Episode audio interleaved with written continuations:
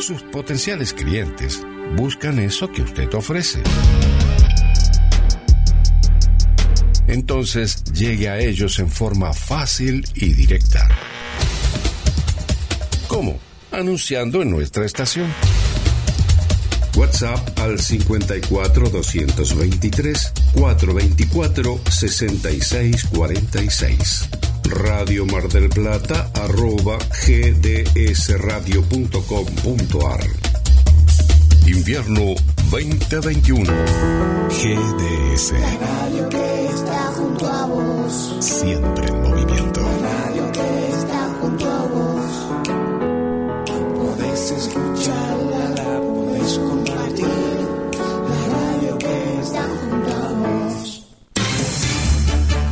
Todos los miércoles eh, desde las 20 horas Argentina por GDS Radio Mar del Plata. Damos comienzo al momento justo para informarte. Analizar lo que pasa en Mar del Plata, Argentina y el mundo. Cuestión moral con la conducción de Ulises Catriel Cuenca y Brando Tamay Pérez. Desde el estudio central de la radio, vamos a los estudios móviles y damos comienzo a una nueva emisión de Cuestión Moral.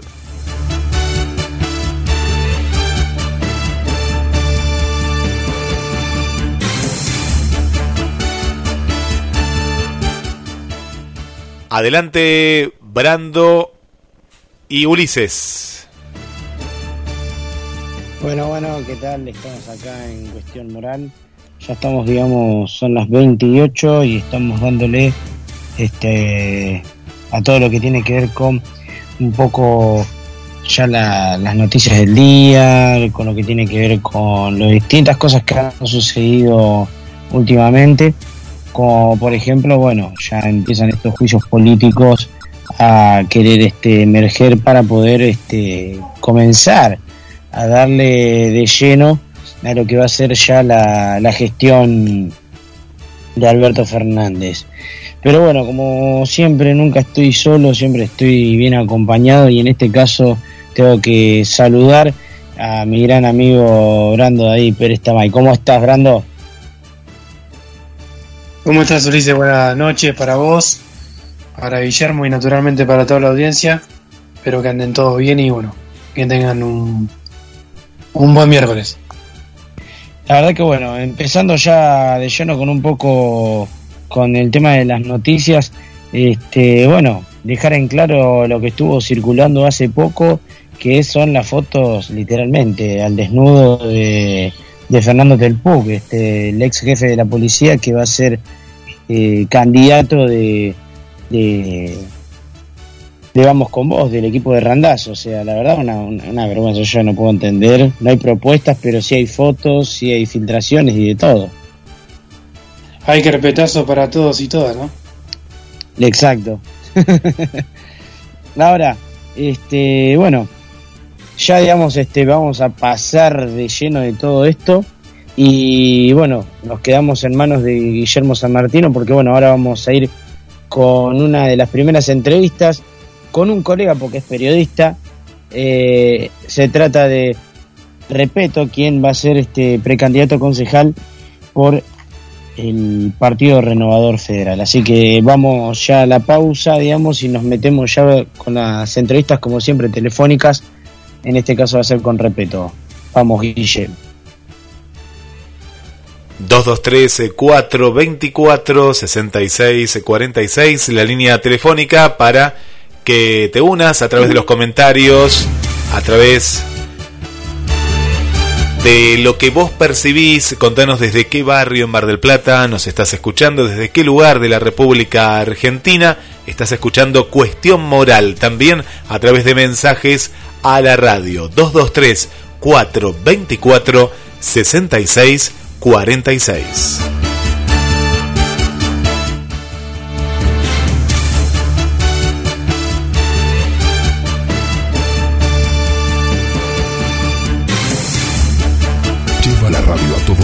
Nos encuentras como GDS Radio en Play Store, App Store, Windows Phone y BlackBerry. GDS, siempre en movimiento.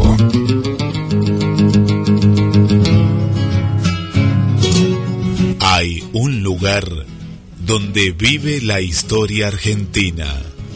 Cabildo de Mar del Plata. Un recorrido por nuestros orígenes.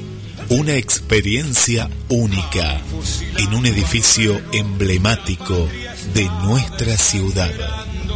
Si usted estuvo en Mar del Plata y no visitó el Cabildo, entonces no estuvo en Mar del Plata. Aragón 7849. Informes al 223 155 93 1041 o al 479 7917. Súmese y asóciese. Visite el Cabildo. La paz y el orden. Que viva el restaurador. Grita el pueblo, se alborosa. Viva la federación. Y don Juan Manuel de. Mejores camperas de Mar del Plata están en Duki Patagonia. 6 cuotas sin interés y 20% de descuento en efectivo o transferencia bancaria. Entregas a todo el país. Entra en www.dukipatagonia.mitiendanube.com o te esperamos en Santiago del Estero 1755, casi peatonal San Martín. Duki Patagonia. La segunda película argentina más vista del año. Zorro, el sentimiento de hierro. Véala en YouTube. Zorro, el sentimiento de hierro. La película. Pescadería Atlántida. Del mar a tu mesa. Única roticería marina. Atendido por sus dueños. Venía a conocer Pescadería Atlántida. España, esquina Avellaneda.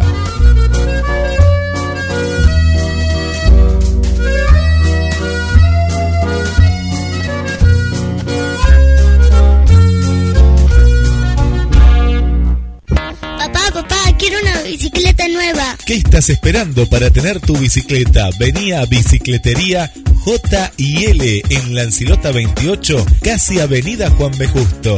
Bicicletas nuevas al mejor precio y la mejor atención. Bicicletería J&L.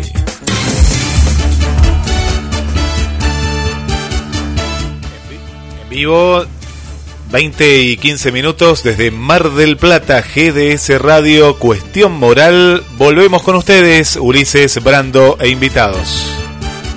Bueno, volvemos acá, estamos ya una vez más en otro, de los bloques. Bueno, vamos a ver, este, seguramente me escuchan ya con la voz demasiado tomada, porque la verdad, este, bueno, fueron las elecciones en Salta, hubo que hacer cobertura, la gente ya sabe que uno trabaja para otros medios, entonces, bueno, esto es así. Los gajes del oficio, el, la- lo frío de Mar del Plata, y bueno, este, esta vez, Brandon, te tengo que reclamar que no me diste el- la temperatura, ¿eh? siempre te- eh, me venís ahí con la temperatura, también me dejaste clavado. No, sí, pasa que no estoy con la computadora y, y la verdad me está costando, pero 11 grados aparentemente es, a ver, vamos a actualizar, 11 grados. ¿sí? Listo, viste, siempre, siempre me sa- sacás algo bajo la manga, Brandon. Sí, sí, Ya 10 sé. grados con neblina. Excelente. Y bueno, hoy, hoy bueno, tenemos a otro de los precandidatos, como siempre venimos haciendo el desfile de precandidatos de las diferentes eh, fuerzas. En este caso nos va a tocar hablar con Eduardo Nicolás Repeto, que es primer este precandidato concejal por el Partido Renovador Federal, que está en toda la provincia de Buenos Aires, también tienen candidatos a nivel nacional. Te saludo Eduardo, ¿cómo estás? ¿Qué tal? Buenas noches, Ulises. Bueno, este, para comenzar, digamos ya con una primer pregunta, que es la que siempre le hacemos como, como entrada, como entrada a todos los candidatos, es te toca entrar al Consejo Deliberante, don Nicolás Repete y concejal en la banca. El primer día hay que presentar un proyecto. ¿Cuál es el primero que ya tenés bajo la manga como para decir, bueno, esto es lo que le, lo que le, eh, lo más importante, lo que más reclama el marplatense? Mira, entre los proyectos que, que creo que le interesan a los marplatenses, hay algunos que tengo en común con otros candidatos. Eh, uno es el Banco Municipal, lo tiene otro candidato que aprecio mucho, eh, que veo que Mar del Plata es- ya es una ciudad del tamaño de una provincia, eh, tiene 12.000 empleados municipales y es una herramienta que necesita la ciudad para generar préstamos a pymes y generar trabajo. Creo que es el primero que, que veo que muchos muchos candidatos lo- buscan y cuesta cuesta con las grandes estructuras de la provincia que permita que eso lo logre Mar del Plata. ¿No han logrado charlar, digamos, con el precandidato eh, en cuestión que se trata de César Moraes del Frente Patriota? Exactamente, sí, me senté con él, tuvimos una pequeña charla eh, y es más, le puse también que, que hay puntos, ejes que todos los candidatos tendríamos que, que ponerlos en común en campaña. porque es una necesidad que la ciudad generaría muchos puestos de trabajo, generaría que sea más autónoma la ciudad, eh, se podría lograr créditos para emprendedores desde ahí. Y, y bueno, es algo que, que ya la ciudad con el tamaño que tiene, que es casi una provincia, Ahora también.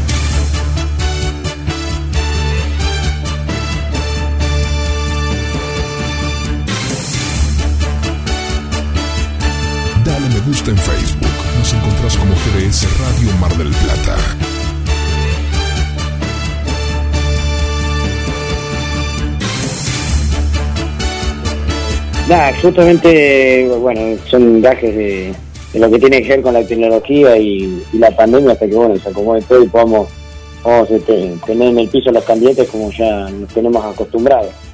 Mm, sí, pasa. Eh, Ahora- otro, de los, Sí. otro de los temas que, que, bueno, me gustaría si, si tuviese la posibilidad, eh, con el tema de salud.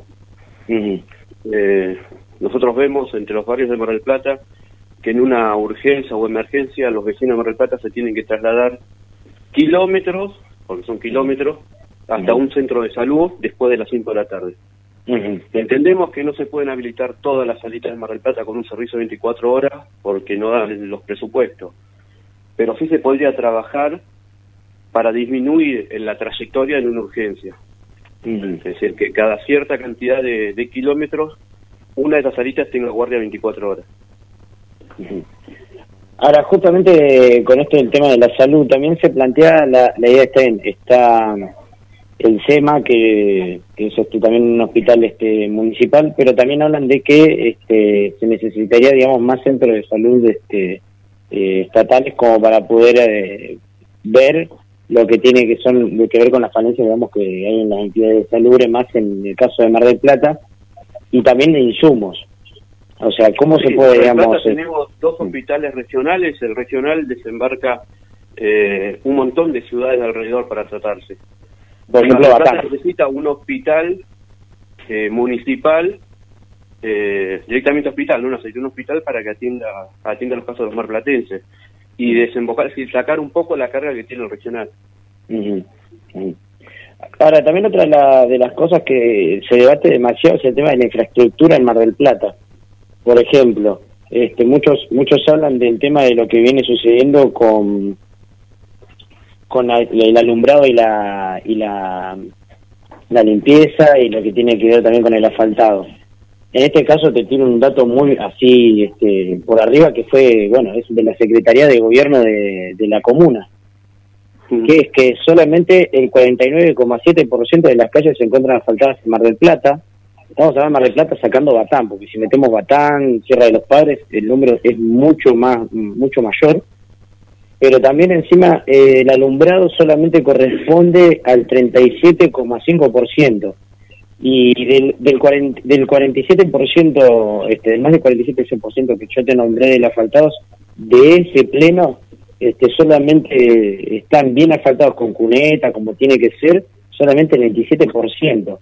Y en cuanto al alumbrado, es el número, digamos, culmine de solamente el alumbrado que hay en Mar del Plata, porque después en funcionalidad creo que es mínimo del 10%, o sea, hay un problema este, gros- muy grueso, digamos, que es en la periferia. Sí, tenemos a Mar del Plata, que es una ciudad que se fue expandiendo y hasta el día de hoy empieza a expandir cada vez más. Y nunca fue proyectada a futuro la ciudad. ujú, Eh, inclusive el transporte, un montón de cosas, fueron muy precarios todas las decisiones. Hoy Mar del Plata es muy grande, eh, el tema iluminación cambiaría sistemas de ley que estuvieron cambiando, pero también eh, con sistema de, de energías renovables, ya no depender tanto de, de las empresas como la de electricidad. Eh, estamos en el 2021 en elecciones y ya se puede plantear que el sistema de energía tiene que ser renovable. Ujú. Cada luz tendría que tener su, su propio panel solar y, y tendría que tener solamente un mantenimiento anual para mantenerlo. No, el sistema que si hay una tormenta, que tenemos dos o tres tormentas en Plata, con ráfagas de más de 80 kilómetros por hora, eh, se terminan quedando zonas sonegadas sin luz. Yo vivo eh, en, en un barrio que está a la entrada o de Mar del Plata, y acá tenemos el problema, acá si hay una tormenta fuerte nos quedamos todos sin luz. Verdad, sí. Sin, con- sin contar eh, sin contar que no está preparada la energía para tantas casas. Que si lo ustedes, la cantidad de viviendas que tiene que haber, eh, pueden fallar y se quedan los vecinos sin luz. Exacto, exacto. Ahora, para ir redondeando y no quitarte el tiempo, y la verdad que gracias por este habernos este, contactado, o sea, por habernos dicho que sí, pues literalmente te preguntamos en el mismo día y dijiste sí, este, y esa predisposición de los candidatos, la verdad a nosotros nos es muy importante y es muy significativo este, estar abierto a los micrófonos. Me gustaría... Debería ser así, debería ser así. Por eso te doy también las gracias. Y debería ser así. Los candidatos tienen que estar a disposición de, de la comunicación y expresarse y plantear cómo, cómo quieren replantear la ciudad. Ahora, esta pregunta siempre se la roba Brandon, este, que es el, el colega que, que está con nosotros. Y, bueno, se- sí, obviamente. Y la verdad que siempre él dice, él hace esta pregunta, yo siempre se, se la robo ahora últimamente porque es buena. Más entendiendo cómo es el clima electoral, porque le quitan a las legislativas el peso que en sí tiene que ser. Eh, ¿Te animarías a sentarte en un debate con el resto de los candidatos? Sí, sí. Sin ninguna duda. Sí. Ahora, ¿qué temas, Sí. qué temas digamos, este, por ejemplo, cuáles serían? Siempre los debates se dividen en cuatro temas. ¿Qué cuatro temas Mm. cre- crees que hoy son importantes para los maplatenses como para poder eh, imponer en un debate? Primero que nada es salud, seguridad, transporte. Yo creo que con esos tres ejes y, y ver la, la ciudad a futuro con el tema del medio ambiente y el cuidado de la ciudad para proyectar una mejora a futuro. Pensando siempre a futuro la ciudad, no el, el cargo de ahora, cuatro años, y que dentro del futuro no pase nada, que no, no le interese. Pero sí, el transporte me parece que es uno de los temas principales en un debate, que es lo que lo que más se debatió en todos los medios en el último año. Excelente. La seguridad y la salud. Excelente, repito, la verdad que te agradecemos un montón y esperemos que, que puedas pasar los pasos para poder este, hacerte una nueva nota ya de cara a las generales. Gracias, gracias. Ojalá. Te Depende de mandamos, te mandamos un abrazo y bueno, lo dejo en manos de Guillermo San Martín, vamos a una pequeña pausa de unos segunditos y volvemos y ya vamos a ir con las próximas entrevistas. En este caso vamos a tener a Ricardo Lorza, precandidato concejal del Partido Federal. Quédate ahí, estamos acá en Cuestión Moral por GDS GDS, siempre en movimiento.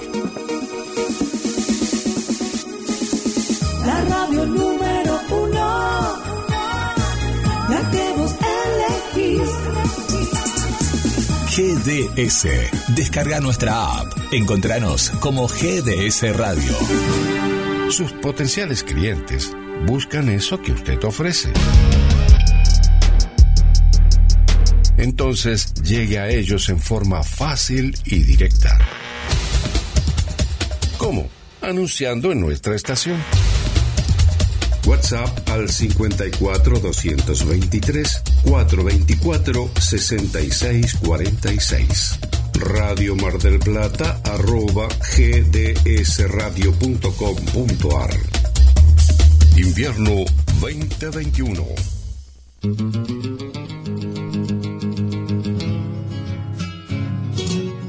Hay un lugar donde vive la historia argentina.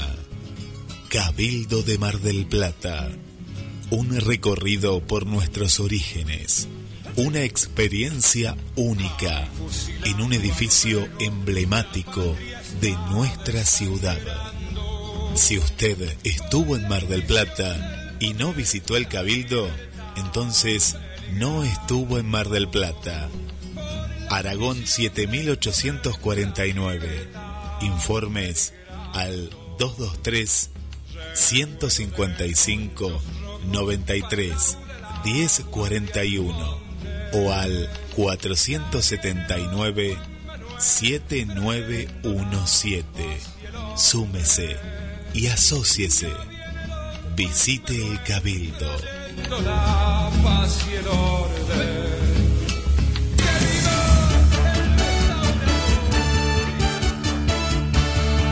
Continuamos a través de GDS Radio Mar del Plata. Estás escuchando Cuestión Moral, el momento justo para informarte desde Mar del Plata para toda la ciudad y la República Argentina. Desde el estudio central volvemos con Ulises Catriel Cuenca y Brando Tamay Pérez.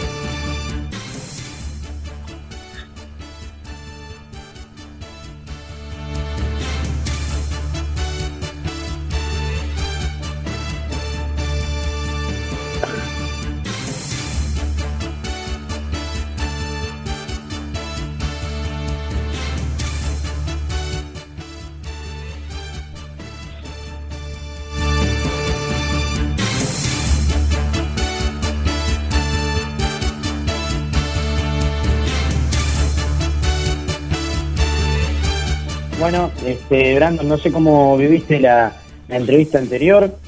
Fue cortita, concisa, pero yo creo que fue bastante clara, ¿no? Sí, sí, sí, fue bastante clara y bueno, creo que va en sintonía con el pensamiento que tenía César, ¿no?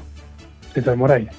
¿Cómo va influyendo César Morel, digamos, en los demás candidatos ahora, viendo este que algunas propuestas este, son bastante lineales a, a lo que a lo que viene realizando? Por ahí hoy en día corrió el espectro un poco más a la derecha, pero, pero la verdad que se, que, se- que se va notando, ¿no? Algo que vos comentabas. Sí, sí, sí, ya se ve. Aparte de lo que dijo el candidato, está bueno que los distintos candidatos de Mar del Plata tendrían que tener por lo menos cinco puntos en común y de ahí, a partir de ahí, establecer una agenda para la ciudad que, que es tan importante. Pero bueno, vos ya sabés lo que yo pienso de, de todo esto y creo que la, la solución es una solución estructural. Eh, todo lo que se proponga acá, eh, obviamente siempre uno tiene perspectiva que Mar del Plata puede mejorar, pero creo que bueno, después lo vamos a discutir, pero lo que pasó hoy el 9 de julio queda en evidencia los problemas estructurales que tiene nuestro país y que nada, que lamentablemente la República ha muerto, ya hace bastante, y, y no hay que revivirla, hay que exterminarla, hacer un acto de función y arrancar con un nuevo sistema político, tal vez una federación o una confederación, y bueno, por eso está en, está en debate y ya después Sí. más al último te voy a comentar sobre este tema. Bueno, vamos a ya presentar, bueno, a un candidato, a un histórico peronista, eh, la verdad, bueno, escritor, un intelectual, este, también este, seguramente muchos lo conocerán del mundo de, de la comunicación, porque él también ha hecho radio. Y se trata de Ricardo Elorza. ¿Cómo está, precandidato a concejal del Partido Federal?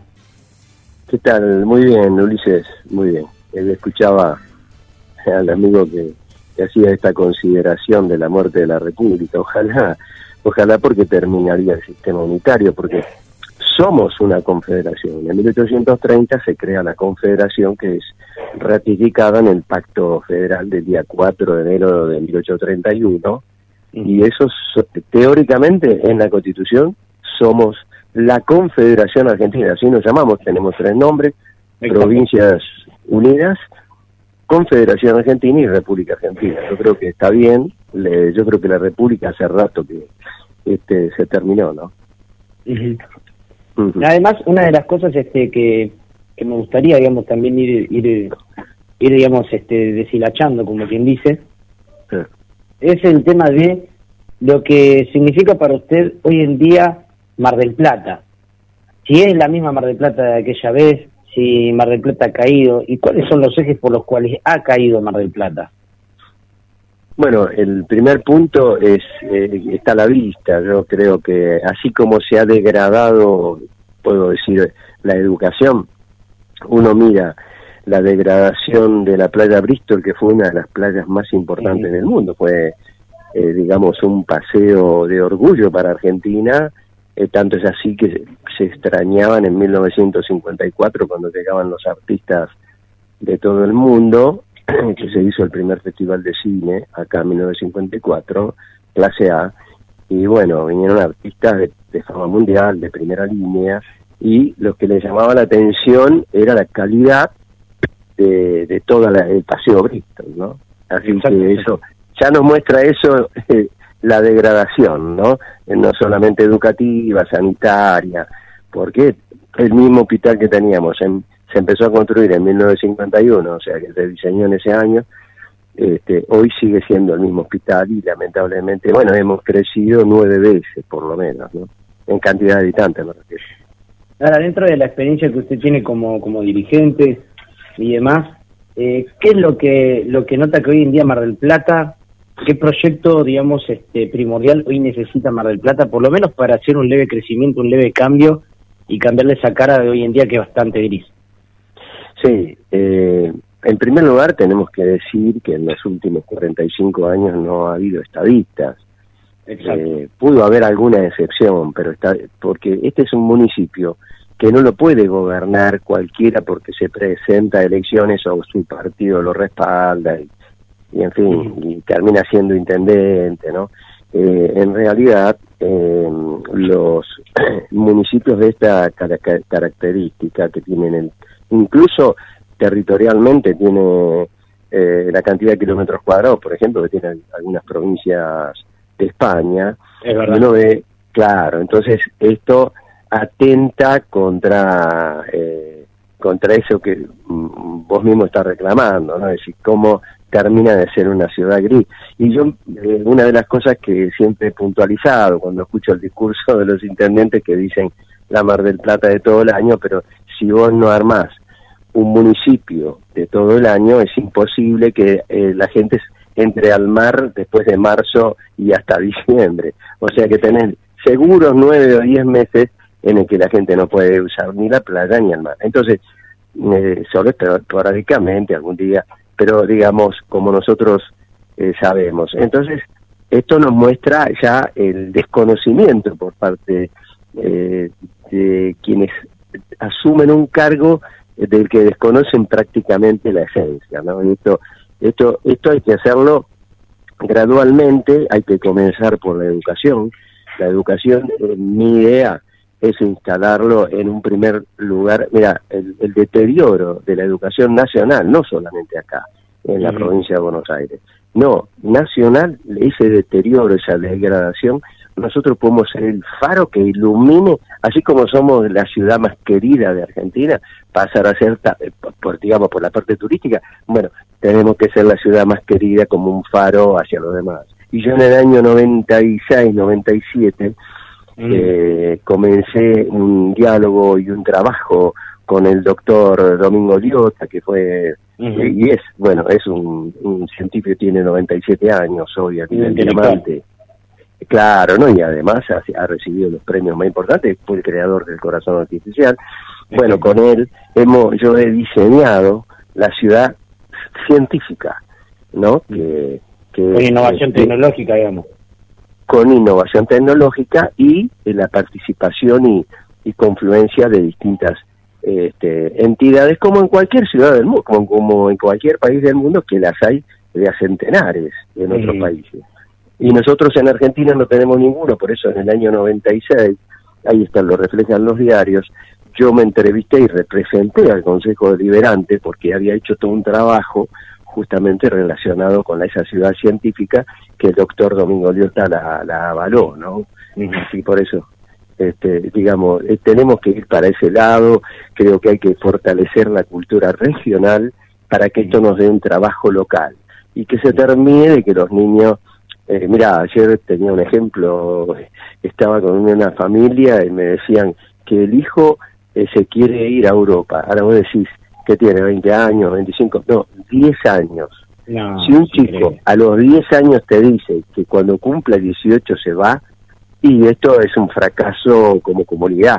Ya no es el gobierno, ¿eh? ya es la comunidad. Porque si la comunidad va de Guatemala a Guatepeor, eh, bueno, entonces ahí eh, ya está en juego nuestros nietos, nuestros hijos, y esto es lo que yo apunto a ese lugar, ¿no? Entonces, educación ejemplar para que nosotros nos convirtamos en un municipio modelo en la educación, con una fuerte cultura regional. Acá eh, no, nadie puede recibirse de nada si no tiene un conocimiento de por dónde van los arroyos, de dónde viene el agua este, de las napas acuíferas que nos dan agua a, a 900.000 personas, ¿no? Eh, es- eso hay que saberlo. Eh, esa es la cultura. La cultura eh, en Argentina no es tocar la guitarra. Yo toco la guitarra, pero quiero decir, no es así. No es así. La cultura tenés que saber muy profundamente eh, tu geografía y tu historia local, ¿no? Entonces, esto te va a dar la con- posibilidad. ¿Cómo? Justamente, con- justamente con eso yo quería una de las preguntas, porque uno cuando cuando ha ido a, lo que sería el búnker, porque en realidad no es el búnker de- del partido, sino que es, este, eh, digamos, este, donde usted hace sede para, para, para cuando son las campañas políticas, para cuando se hacen diferentes seminarios y demás, y uno puede ver eh, próceres como Rosa, San Martín, Belgrano, la bandera argentina, y justamente hablando esto de cultura, eh, y justo me dijo lo del chico, eh, y además estu- estuvimos cerca de, la, de un día festivo como fue el aniversario de nuestro general San Martín, y, Claro, hay- sí, sí. y- y digamos, este, hay mucha mucha gente que, que por ahí eso dice, sí, es un, es un feriado, ya pasa a ser un feriado. Yo digo, si uno va a Estados Unidos, a Europa, eh, no te van a decir es un feriado, es el día y te dicen so- esa patria, no importa la clase social, eh, todos tienen conocimiento de la patria. Y acá en Argentina es como feriado, nadie te va a nombrar San Martín, nadie hace ni siquiera una publicación, nadie se pone una escarapela. ¿Cree que también pasa por eso? Sí, pasa por ahí porque eh, no es casualidad que los grandes países como Estados Unidos, Brasil, Alemania, Francia, Italia, España misma, eh, tienen una connotación cultural muy profunda en todo esto que estamos hablando, y ellos con más inconvenientes que nosotros, pese a que más inconvenientes. Ellos no tienen la calidad, eh, digo, humana e intelectual de nuestros fundadores. De- de ninguno, ninguno alcanzó la dimensión de Manuel Belgrano, por ejemplo, ¿no? que ya era economista, sabía cinco idiomas, eh, no, digamos, eh, eh, o sea, está muy y además no eran invasores. Una cosa Exacto. que nos diferencia del mundo. Eran y terminan y terminan con la esclavitud. Fíjate vos la importancia. En Estados Unidos en el 62, no, el 63 creo, lo matan a Martin Luther King en Estados Unidos por la discriminación social y, y- y bueno, y, y- de, y de razas. eh, eh, cuando nosotros, esto se terminó, ni bien empezó la Revolución de Mayo, que fue una revolución innovadora en el mundo, en el mundo. No hubo una revolución con tanta innovación. Yo te- lo digo porque he profundizado muchísimo, sin agarrarme de los libros que vienen repetidos y copiados. No, o que ya, o que te tratan, o que ya tratan a nuestro general San Martín, lo tratan hasta de pedófilo, cuando tratan Justamente- a Sarmiento de cualquier cosa. Ayer lo único que pasaban en TN en las primeras planas era en que San Martín salía una nena de, de 14 años, con una perspectiva ¿no? de, de esos tiempos, y, y vos analizas la época, bueno, pero eso es lo que Sí. quieren ellos, es lo que quieren ellos. ¿no? Eh, estás diciendo exactamente el proyecto que, que justamente los mismos que eh, avalan la pedofilia, porque la avalan, son los que hoy quieren meter en ese barco a San Martín. Vos sabés que San Martín tiene varias cosas muy, pero muy profundas y interesantes, producto de una investigación que yo hice. Vos sabés, eh, de los libros que tenía San Martín, que fue una persona que tuvo eh, centenares de libros, tenía cuatro tomos de Juana de Arco. Cuando Juana de Arco, todavía la Iglesia Católica, yo soy católico, pero la Iglesia Católica la tenía como hereje. Tardó Claro. 100 años más, 100 años más en santificarla. A una jovencita de 19 años que la quemaron porque, porque bueno, porque los ingleses querían que muriera porque se asustaban los ingleses, los soldados, por la fuerza que le daba, eh, la energía que le daba a los soldados franceses, que bueno, finalmente lograron vencer, ¿no? Este, y digo, digo, fíjate San Martín, la, vi- la visión que tenía, este, porque él viene a reemplazar en la revolución de Belgrano, Tu- tuvimos más suerte imposible. Después, bueno, Perfecto. eh, Fíjense, eh, fíjense, fíjense ahora la suerte que tenemos, ¿no? Sí. Eh, después de, de Cristina Fernández de Kirchner le toca a Alberto Fernández. ¿no? Y sí, y sí, y, y no y no, no hablemos al otro porque me parece que nos quemamos. pero pero pero uno uno peor que el otro eh, de un de un grado de ignorancia espectacular, realmente. Y que prostituyen la palabra del peronismo. no, eso eso desde ya, no, no, bueno. Ellos en el año 76 estaban del mismo lado que los otros. Ese fue un, un engaño terrible donde muchos jóvenes lamentablemente perecieron en esa lucha y, y todos los que eran los jefes, muy vinculados muchos de ellos a la CIA y a otros organ- de- eh, organismos de inteligencia internacional, este, están todos en el gobierno. Es que, es, es que justamente usted cuando habla de, de historia, o sea, porque esto a mí me, me, me gusta, de, de escuchar candidatos que hablan también de, de historia. Y encima estamos hablando de candidatos concejales, porque yo creo que ni uno te, te cita a un pensador intelectual de los que tenemos nosotros, o un prócer, a nivel provincial o a nivel nacional.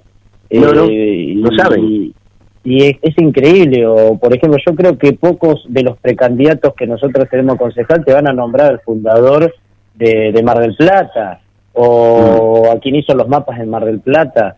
Nada, nada, la verdad es increíble. Pregun- pregúntenle a Montenegro si conoce al fundador de Mar del Plata.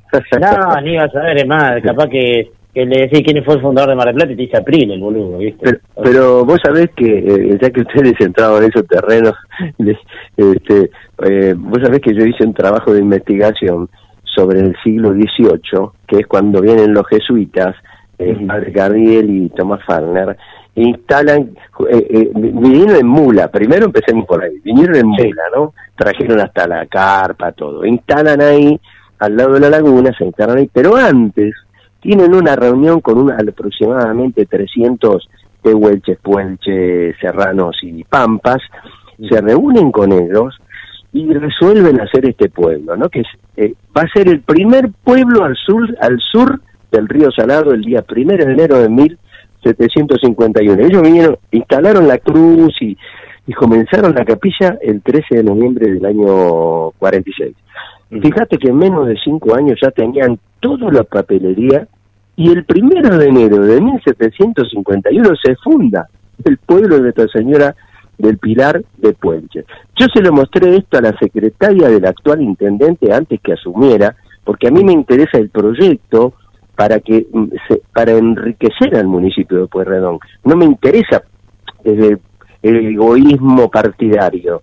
Entonces, vos sabés que la chica lo marcó, la secretaria. Eh, tengo varios testigos, el presidente de la Casa de, de Italia, estaba gente del consulado de Italia, o sea, porque yo estaba muy interesado en mi proyecto porque culmina, o digamos, la, la frutilla de ese postre es una réplica de la, de la parroquia, de, de la capillita eh, de, de San Francisco de Asís, ¿no? que se llama la. Porciúncula. Claro, entonces ellos están muy interesados, así que la RAI me vino a hacer notas acá, acá, acá, acá, Plata, ¿no? Este, bueno, y, y entonces se lo dimos servido, y yo le dije, dígale al intendente que, Paco, todavía no había asumido, ¿no? Dígale al intendente que yo no, no me interesa, eh, eh, que lo haga él, este, tampoco que, que aparezca como un ladrón entre las sombras, pero sí le estoy ofreciendo eso. Vos sabés que la chica, antes de que yo le dijera esta, lo había marcado con una, lo tengo, y tengo la foto, todo. Eh, marcó la fecha porque se dio cuenta que eran 270 años redondos y que a él le convenía. ¿Vos te creés que lo hizo? No, ni averiguó, ni le importó, yo le mandé cosas, porque, y, y yo estoy en la vereda enfrente, en realidad no es que estén, ellos están en la vereda enfrente de uno, porque yo estoy a favor de los vecinos, lógico que voy a estar a favor de, de, de- de los improvisados, no, no podría estar. O para decirlo bien, de los porteños que vinieron a gobernarnos ahora, porque son todos de, de allá. Pero este este no es porteño, este es marplatense acá. Eh, porque nosotros, vos sabés, yo te, te, te, te escucho y me, me pareció muy interesante todo lo que que esté planteando, pero vos sabés que en realidad el porteño es el que huye de Buenos Aires. ¿Por qué? Porque te caen todos estos arribistas.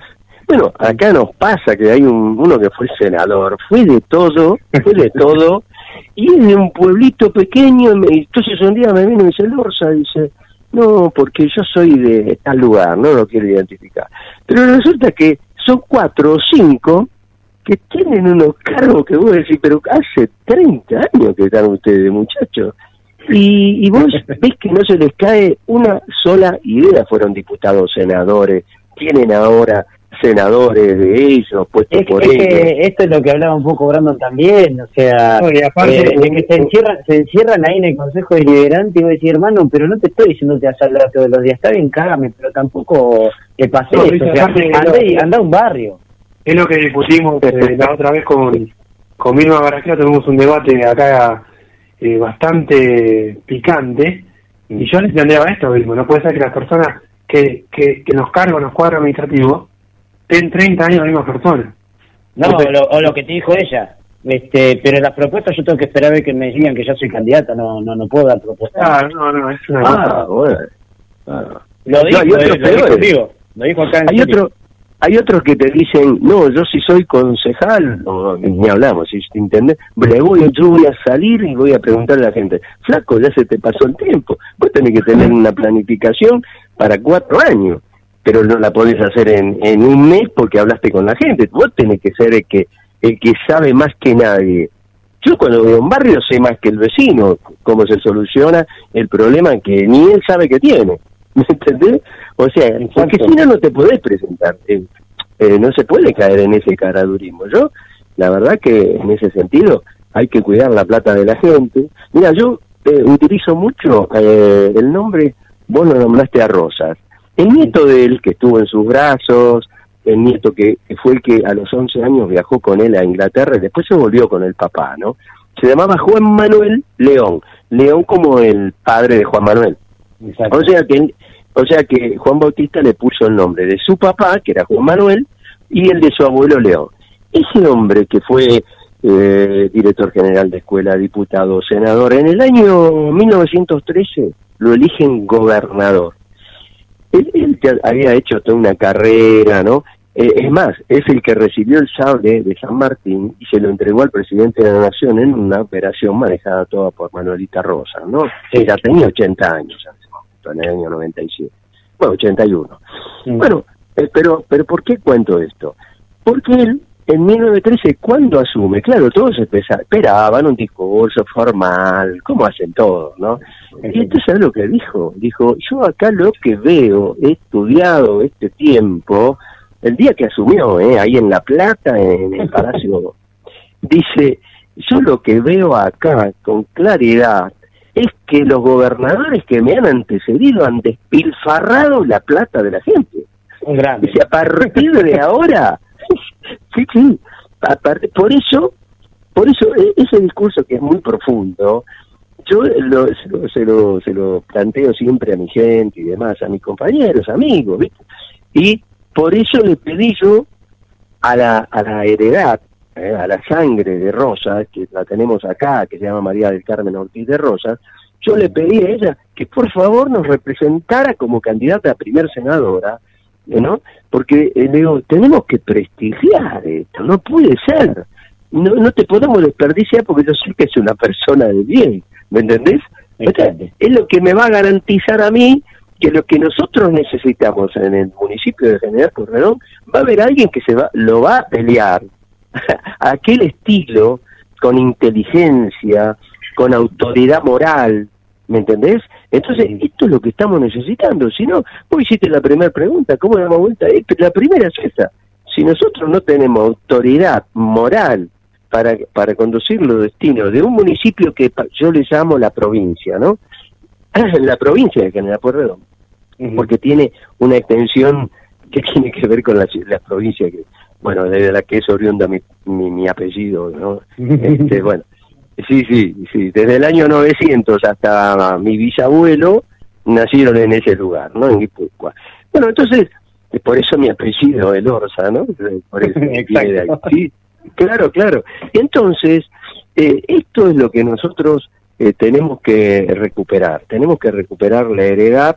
Mira, decía un gran filósofo que que no, le- le- eh, todo lo que nos han dado los fundadores, que bueno, ustedes lo nombraban, a San Martín, a Belgrano, a Rosa, que dieron todo. Pues sí, todo, sí, todo. Dieron todo por la patria. Bueno, esa heredad no es para guardarlo, decía este científico, este, este filósofo, no es para guardarlo en una lata de conserva, en una estantería. Es para hacer, para, sobre esa eh, eh, utopía hacia este, el crecimiento y el engrandecimiento de nuestro país, ¿no? Y, no- y yo lo digo con respecto al municipio de Pueyrredón. Tenemos todo, tenemos una riqueza, una riqueza territorial. Más del 90% de nuestro territorio, que son cerca de mil, son 1.460 kilómetros cuadrados, bueno, casi 1.500, bueno, el más del 90% es tierra fértil, pero de la mejor calidad de Argentina. Por eso yo, en el año 19, si ustedes lo buscan, van a ver que yo pedí la emergencia alimentaria y, y- dije cómo se resolvía y cómo se resuelve hoy, porque siguió creciendo la emergencia alimentaria. Entonces, lo podemos resolver. ¿Y con qué? ¿Con gente que vamos a tener que tomar? No, con los mismos trabajadores del Estado, municipales, y si quiere venir alguno, bueno, pero vamos a hacer listas, si nosotros accedemos, nosotros vamos a hacer listas, eh, así, a ver quiénes quieren eh, seguir, continuar su trabajo ahí. Los más cercanos a la zona, por ejemplo, te digo, que es cercana, viste, que con la bicicenda que hice hacer, pues ustedes saben, la bicicenda Mar del Plata Batán, eh, puedes ir en bicicleta, que es otra de las cosas, hay que terminar, eh, yo hice una red de bicicenda, diseñé en el año 97 una red de bicicenda, pero ninguno se animó a, siquiera pintar. Nosotros logramos en ese momento inaugurarla, pero pero había que había que hacerla eh, sobre pavimento como se hizo en el, por el centro de la autovía 88. Porque yo a Dualde, la verdad, al gobernador le dije, mira, acá está viendo todas las semanas víctimas de este, por, por la, gente que va y viene a, a trabajar Mar del Plata Batán. Y ahí hay que hacer una autovía. Y la que tenía escondida era que, bueno, cuando terminaron de inaugurar, yo estoy en la foto cuando se inauguró, ¿no? Este, eh, le pedí, ahí cuando terminó éramos más o menos 20, un grupito de 20 amigos que vinieron a, a celebrar la inauguración, y entonces le dije al ministro, le digo, ahora la bicicenda, y se hizo. Entonces vos decís, ¿cómo puede ser que no hayan hecho una red de bicisendas? Yo se la diseñé todo para que la gente pueda ir a trabajar, a la escuela, hacer deportes, lo que sea, pero eh, en una forma económica, ágil y segura. Y bueno, eh, pero bueno, eh, no, no, parece que vienen otras cosas estos muchachos. La verdad que agradecerte, Lorza, por este que nos haya atendido, por hablar con Por favor. nosotros. Y bueno, esperamos que si pasa las pasos, eh, volver otra vez a, a las generales este, a, a darnos una nota. Cómo no, eh, desde ya eh, el agradecido soy yo y, y bueno, eh, quedo a disposición eh, para cuando ustedes eh, deseen. ¿eh? Le mandamos un abrazo gigante y nos Gracias. quedamos en manos de Guillermo, que bueno, le dejamos para que una pausa chiquitita y volvemos, así hacemos un pequeño análisis de la primera parte de los primeros dos bloques y seguimos entrevistando precandidatos a concejales. Sí, ahí por cuestión moral, GDS Radio.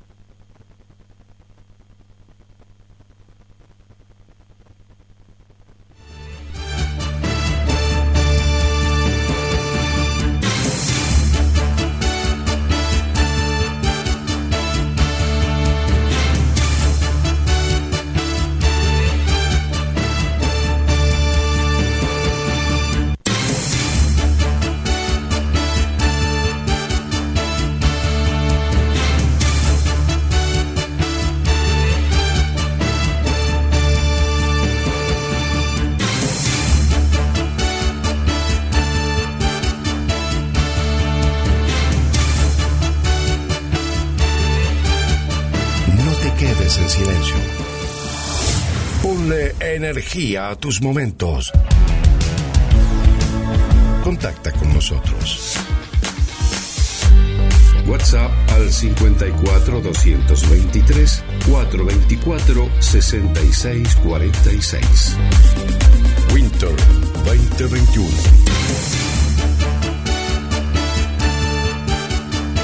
Estamos acá otra vez en un mínimo bloque. ¿Qué te pareció, orando por ahora, los primeros dos candidatos que, que estuvimos charlando? No, la verdad que eh, fue espectacular la charla, muy rica, porque tocamos varios temas, no solamente los temas Mar del Plata, sino también un poco de historia que tanto nos hace falta en el día de, Ujú. en, en esta semana tan, tan martiniana.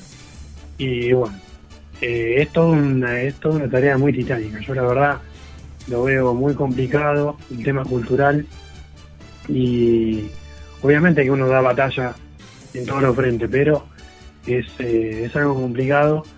Creo que uno tiene que, que hay que unirse ¿no? entre todos y hacer una propuesta global a la sociedad para que de una vez por todas, como mira, es la primera vez que un candidato me, me acepta que, que la República murió. Sí, él- él- él- me sorprendió eso, él agarró eso y te lo reconfirmó. Sí, sí, sí. En la República tiene que estar muerta, ahora lo que hay que reestructurar son los sistemas de coparticipación, bueno, unos detalles más técnicos que sería abu- aburrido decirlos, pero pero bueno, eh, es la idea, es la idea de los cambios radicales de este país, creo que, tienen que ir por ese lado y, la verdad que, son, son buenos aportes, son los primeros dos candidatos que escucho que aportan ideas nuevas, porque los otros son siempre buenos sobre lo mismo.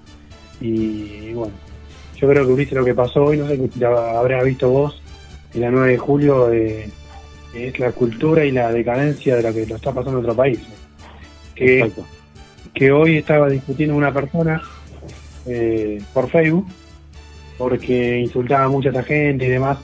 Y la verdad que esta gente son, son rehenes, son, son víctimas de- del sistema de la República, de la democracia esta eh, flatulenta ¿no? y, y falsa. Y la verdad que esa gente son rehenes los punteros, son rehenes de una, de una red de mafiosos que controlan a la gente como si fueran ganado y generan dinero a través de la pobreza. Que bueno, es, que, es que claro, yo tenía una, yo tuve una, una, mini discusión con en- acá en casa y yo le digo, mira, yo detesto a Fer, pero es lo único, mi única frase que le saco entre todos los que lo he escuchado. Que él dice, el problema no son los planeros, son los que generaron los planeros. Claro. Yo le decía a Mikkelsen, porque él se enojaba por ahí de algunos cantantes, eh, como este tema de elegante y, y esto, esta camada, estos chicos, y él dice, no, porque fomentan la cultura de la delincuencia. Yo le decía, a ver, no es el problema ese. O sea, no es que porque alguien escuche a elegante o a tal, o escuche cuál mensaje en la música, va a salir a hacer eso. Le digo, porque si no, entonces la gente que escucha un tema en el que te dice anda a estudiar, no es que va a ir y va a ir, va a estudiar. Porque el que no le gusta estudiar no va a estudiar, le digo. O sea, se trata de el tema de, de, de- de esa culturalización que hay por detrás. O sea, que es la clase, la clase política la que le sacó el pan de la mesa, la que no le da trabajo, la que... eh, porque yo le decía, imagínate que si nosotros nos duele un poco la panza por un poco de hambre, te imaginas a gente que no come hace semanas, el hambre que se termina generando y gestando, más eh, ver a su familia que no puede llevar el pan a la mesa, y es la clase política la que por eso yo digo cuando la gente dice no a mí la política no me da de comer que esto y otro en síntesis te genera el marco para que para que vos puedas comer o no te genera el sistema Claro. esto es lo que hablamos la república que ahora está muerta por eso está estamos en crisis porque la república murió porque se fundió porque ya no hay más este espejitos de colores para vender No, no, tal cual, viste, comparto 100% lo que decís con vos. Y, y es así, el tema de la música es un tema muy delicado. Yo el otro día hablaba con una, con una compañera de la facultad y, le digo, vos planteate la sociedad porque se supone que el día de mañana vamos a hacer los futuros que vamos a analizar todo este contexto de- diabólico que hay en, en la actualidad. Y muchas veces tenemos discrepancia con distintos compañeros y mucha discrepancia, mucha diferencia. Creo que somos pocos los que pensamos, como está diciendo vos, el tema de la República Muerta y demás. Digo, planteate esto: ¿cuál es la mejor sociedad? ¿Aquella que escuchaba Bach o Vivaldi o, otras músicas relacionadas eh, o, más a lo argentino, un tango, qué sé yo, un folclore, o esta sociedad actual que escucha, eh, como decís vos, que elegante, escucha el trap, que, al final tanta defensa de la mujer que se le hace y la tratan como prostituta, o como Tinelli que muestran mujeres bailando en el caño. Entonces, hay una degradación cultural muy profunda, pero si no aceptamos eso, nunca vamos a, a cambiar los paradigmas. Pasa que hoy en día vivimos una dictadura que es una dictadura de los medios de comunicación. Ese es el gran problema que, que vive la sociedad actualmente, que son los medios de comunicación los que dictan las reglas políticas, sociales y económicas, y después están los medios alternativos, gracias a Dios, como son como esta radio digital, ¿no? Y, y YouTube y demás, pero también el, el enemigo combate en esos sistemas. Porque en YouTube si no te gusta un video tuyo te lo, te lo censura. Entonces, es un terreno muy complicado que si a gente como, por ejemplo, el Orta que habló con nosotros, o Biondini, o Marcelo Bullo, o, o De Vita, no le dan voz en los medios hegemónicos, digamos eso, o, o más masivos, y la gente no va a saber nunca que existen. Entonces, es un problema muy grande que los chicos que salen a robar ahora con 18, eh, 15, 16 años, 16 años son el sujeto de eso es producto de los dos gobiernos de Cristina Kirchner, del primer gobierno de Néstor y lo- el gobierno de Macri y de Alberto. O sea, el sujeto que sale a robar ahora con 18 años es producto de la decadencia de estos gobiernos. O sea, son todos cómplices de lo que está pasando en este país y, y la verdad que, que el juego ese que hace hoy Cristina, saliendo a bancarlo, in- la verdad, Ulises, lo indefendible, porque las fotos están ahí, todo el quilombo que pasó en Olivos está ahí, o sea, eh, es todo muy complejo y, y lo más triste de todo esto, Ulises, y ya te doy la palabra, es que la clase media, aquella clase media eh, productiva también y no productiva, que, que, que son de monoambiente, yo digo de, mona- de monoambiente y monotributo, lamentablemente porque es el, sistema lo que ha hecho así, individualizar las personas, eh, no entiende, no comprende, más allá de, de lo que pasa detrás de Santilli y Omanes, que son lo mismo. Porque esa Sí. gente, hoy por hoy en la provincia de Buenos Aires, eh, dan muchas encuestas, un empate, un empate técnico. Ojo, ojo que Mane, que ojo que Mane se comparó con San Martín, eh. guarda. Bueno, por eso te digo. Bueno, mucha gente cree que la solución a esto es Manes o es Santilli. Y volvemos a caer eh, en un error garrafal. Porque volvemos a caer en lo más de lo mismo. No va a cambiar nunca. Yo cuando asumió este gobierno, con vos Ulises y es más, creo que lo transmitimos por GS, dijimos, era un paso para atrás y era una cosa que iba a terminar mal. Y vamos camino a terminar mal. Exacto. Y justamente hablando de gente que no se, que, a la que censuran, a la que los medios, que le- y que hoy en día es más atacado, Vamos a pasar a una pausa y vamos a ir con otro de los censurados que es César Moraes. Pero quédate ahí en cuestión moral, vamos por GDS Radio, volvemos ahí unos segunditos y ya vamos a tener a otro de los protagonistas precandidato a concejal por el Frente Patriota.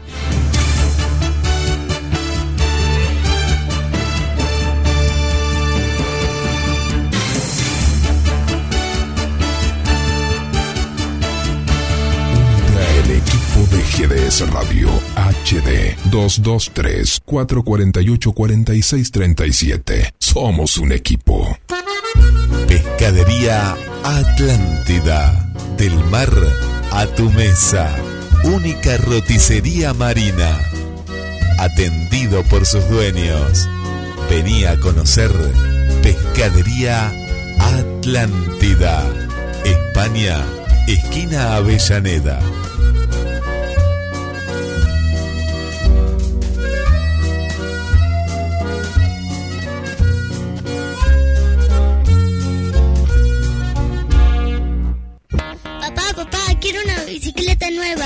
Estás esperando para tener tu bicicleta? Vení a Bicicletería J y L en Lancilota 28, casi Avenida Juan B. Justo. Bicicletas nuevas al mejor precio y la mejor atención. Bicicletería J y L.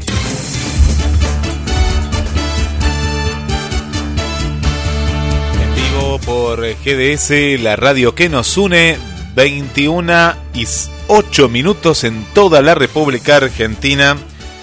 Estás escuchando Cuestión Moral 223 424 66 46. Le mandamos un saludo para Adriana del Centro, para Norma que siempre ahí nos está acompañando. Gracias Norma y que después comparte también el programa porque todos los programas de la radio y Cuestión Moral quedan en el podcast que nos puedes encontrar en Spotify como GDS Radio Mar del Plata y también en www.gdsradio.com. Mañana podés volver a escuchar el programa y compartirlo. También un saludo para Susana del barrio Pompeya, Sonia de la zona de La Perla.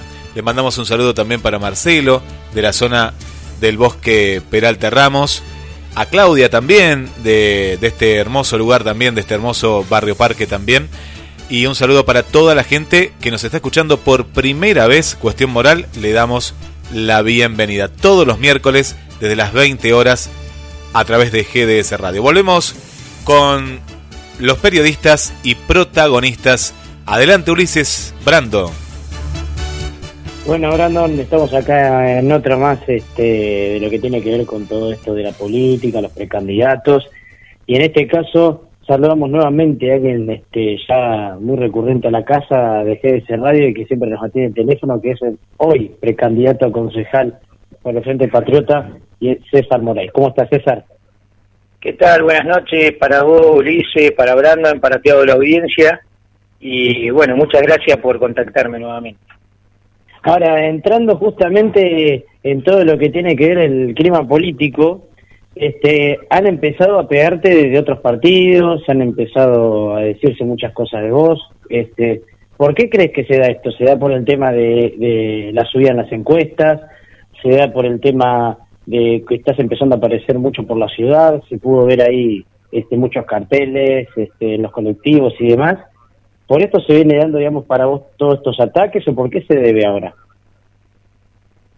Sí, yo creo que, que un poquito eso y que nosotros somos sólidos, contundentes, tenemos propuesta y el que no tiene propuesta ya lo, lo único que le queda es este eh, atacar, tratar de invadir con, con cosas que no que no por ahí no corresponden, atacando a la familia o este, seres queridos, ¿no es cierto? Pero pero bueno, uno está para para hacer propuestas y no para para dedicarse a, a ver qué dicen o dejan de decir.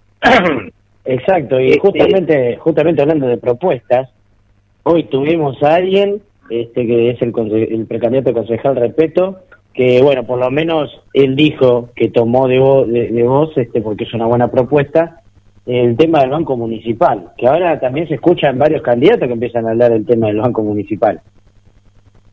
Y lo que pasa, ojalá, eh, es, este, repito, bueno, es un buen muchacho, estuvo el otro día comiendo con nosotros ahí en, en los almuerzos luego los viernes, y este, ojalá si él llega, ojalá que lo, lo pueda hacer. Yo creo que yo voy a llegar y lo voy a hacer, porque mi decisión es hacerlo, porque desde ahí se puede producir este, que, el, que el Estado municipal eh, recaude sus propios impuestos, de que eh, pueda manejar con mejores costos los comercios de la ciudad, eh, dar crédito a la gente, poder financiar este, el hospital municipal que tanta necesidad tiene Bar del Plata, la salud es totalmente privada.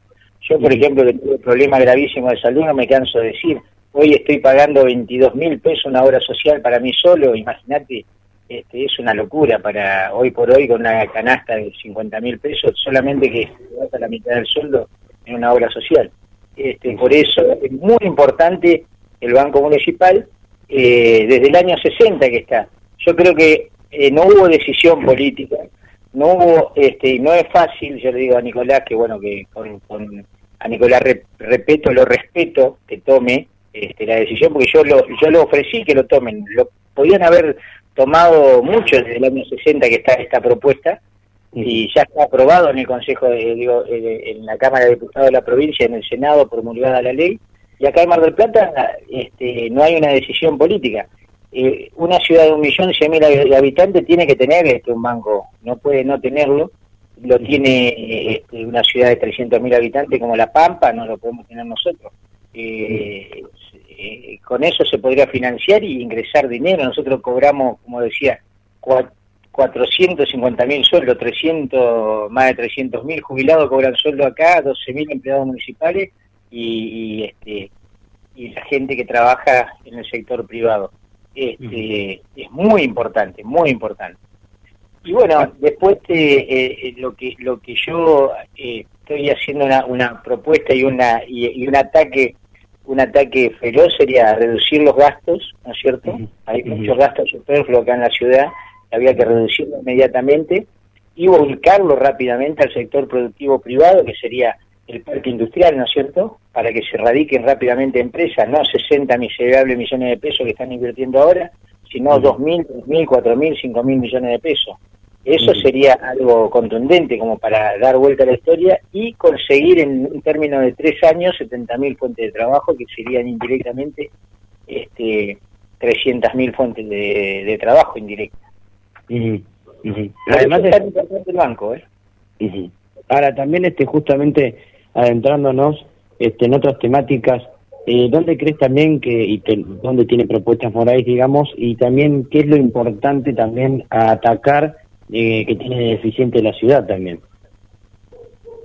No, la ciudad, o sea, vamos a tomar, ¿no es cierto? Yo, este, más o menos en las eh, encuestas que hay, por ejemplo, en las infraestructuras estamos muy, muy deteriorados en el tema que si vamos a empezar por la gente anda todos los días en colectivo y anda en auto, el asfalto está muy deteriorado lo que es, este, eh, las, vías públicas, ni hablar de veredas que por, ejemplo le, le, corresponde a los frentistas está totalmente destruido esto y abandonado por muchas, muchos, mismo los vecinos también son responsables, o sea, en esa parte habría que poner un poco de orden.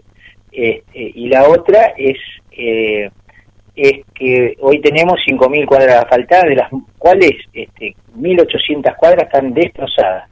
O sea, estamos contando con 3.200 eh, calles este, más o menos en perfecto estado. Ahora, después tenemos 5.000 calles que están totalmente destruidas, o sea, son de tierra y destruidas. Eh, hay que hacer una, un ataque en eso y las luminarias, de las 70.000 luminarias, hoy en un informe que obtuve hoy, hay 18.000 a 19.000 luminarias que no funcionan. Es muy importante atacar en esa parte por el tema de la inseguridad también. Eh, Eso se presta. Hoy en día, hoy eh, los días, es muy largo el invierno en la, ciudad de Mar del Plata y bueno, la gente arranca. Eh, los, eh, hoy, hoy en día ya, bueno, amanece más temprano, pero cuando amanece entre las siete y media, ocho, ocho y algo de la mañana, imagínate, hay mucha gente en la calle y sin luz es muy peligroso. Eso es, es primordial por la seguridad. Y entendiendo que también todos los vecinos pagan el, el, el TCU encima, que, que, tendría que ir destinado a eso y no y se ve que no va porque algo algo ahí está pasando.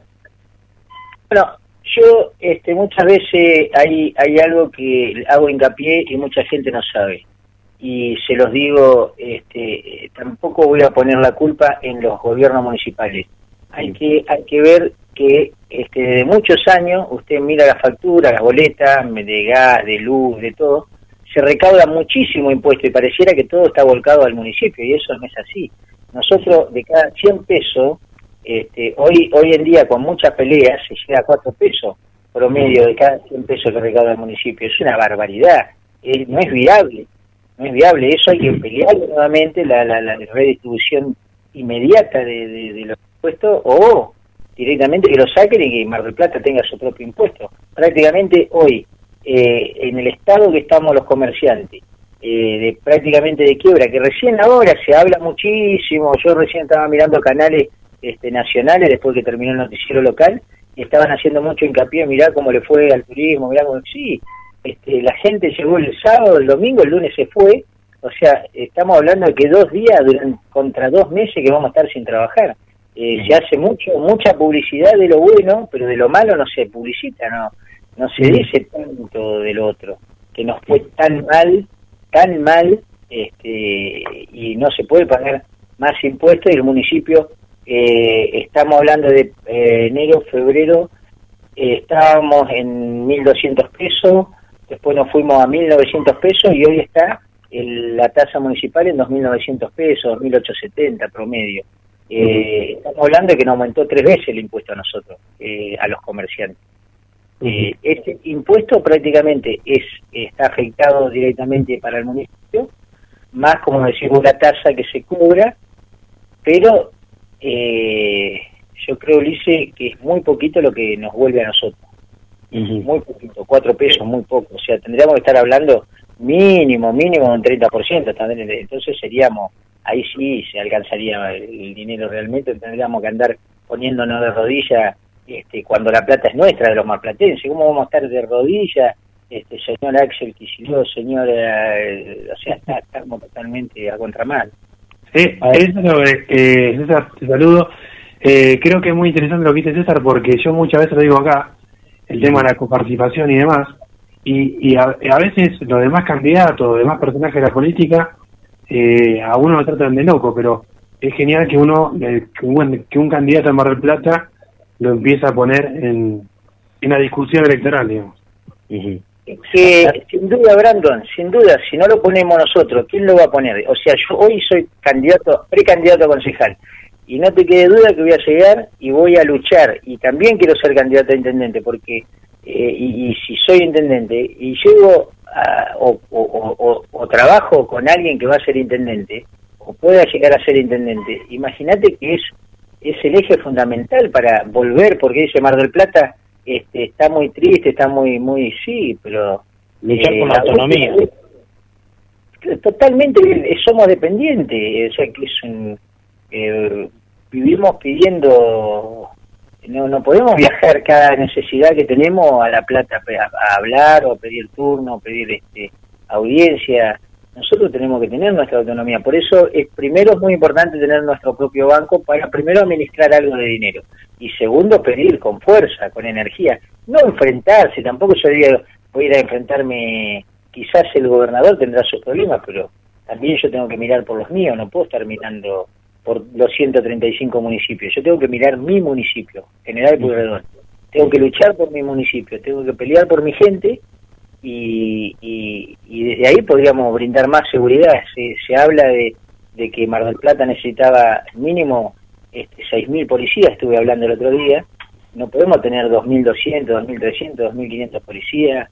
Es una necesidad tremenda que tenemos de fuerzas en Mar del Plata. Tenemos que andar pidiendo prestadas fuerzas federales cuando nosotros tendríamos que tener nuestro nuestro propio recurso para sostener. Es una, barbaridad. Un municipio de siete veces eh, más que la capital federal, no me canso de decirlo.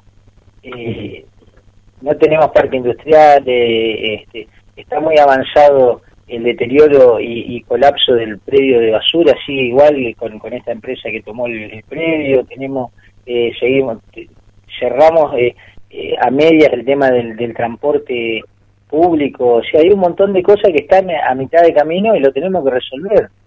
Este, hoy, eh, yo el otro día, este, hablando con una persona, me decían, mira, Tinelli eh, hoy mide 10, 11 puntos, y un programa, este, chatarra como viene de, de, de otro país, no sé de dónde es, doctor Milagro, medía 20 puntos. Entonces, hay cosas que han ido cambiando, ¿no es cierto? O sea, ya las redes sociales avanzaron, nosotros tenemos que avanzar como, como seres humanos, como nosotros antes vivíamos 40, 50 años, ahora vivimos 80, 90 años, hay muchas cosas que han ido cambiando. Eh, nosotros también tenemos que cambiar en Mar del Plata, si no, nos vamos, nos vamos con la ciudad, nos hundimos.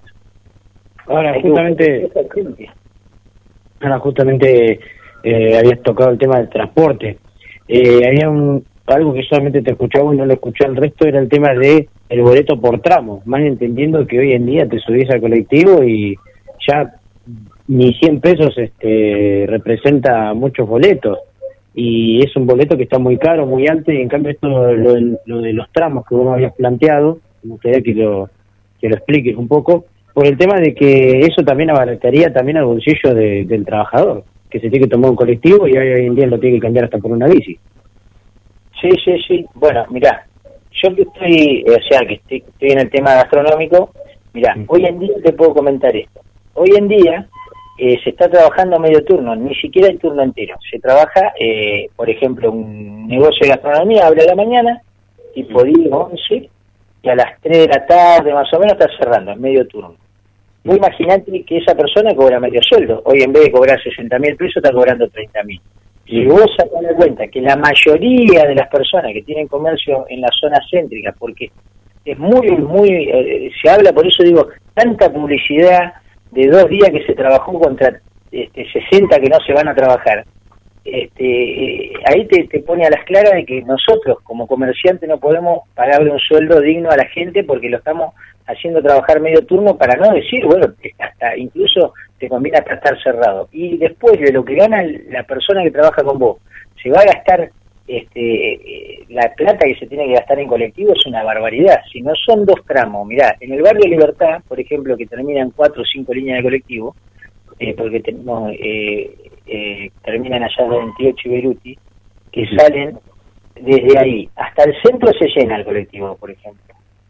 Y estamos hablando de media hora, 35 minutos de viaje. Y desde ahí hasta el puerto o la zona del faro donde terminan, eh, tenés otros 30, 35 minutos de viaje. Tranquilamente puedes cobrar 30 pesos un boleto, 35 pesos. Entonces sería mucho más accesible.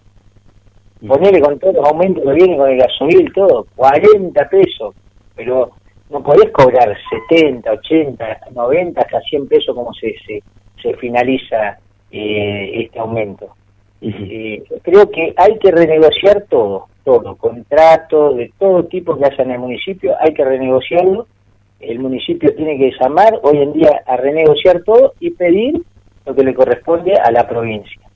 Y, y después, bueno, este, tratar de, de el, tema del turismo es, es desde, por ejemplo, a partir de, de- las vacaciones de invierno ya tenemos que salir a las provincias, a todas las provincias de la Argentina, e incluso en, lugares grandes como Córdoba o, este Mendoza, este eh, Santa Fe, ir y, poner dos oficinas, una en una ciudad grande y otra en la capital.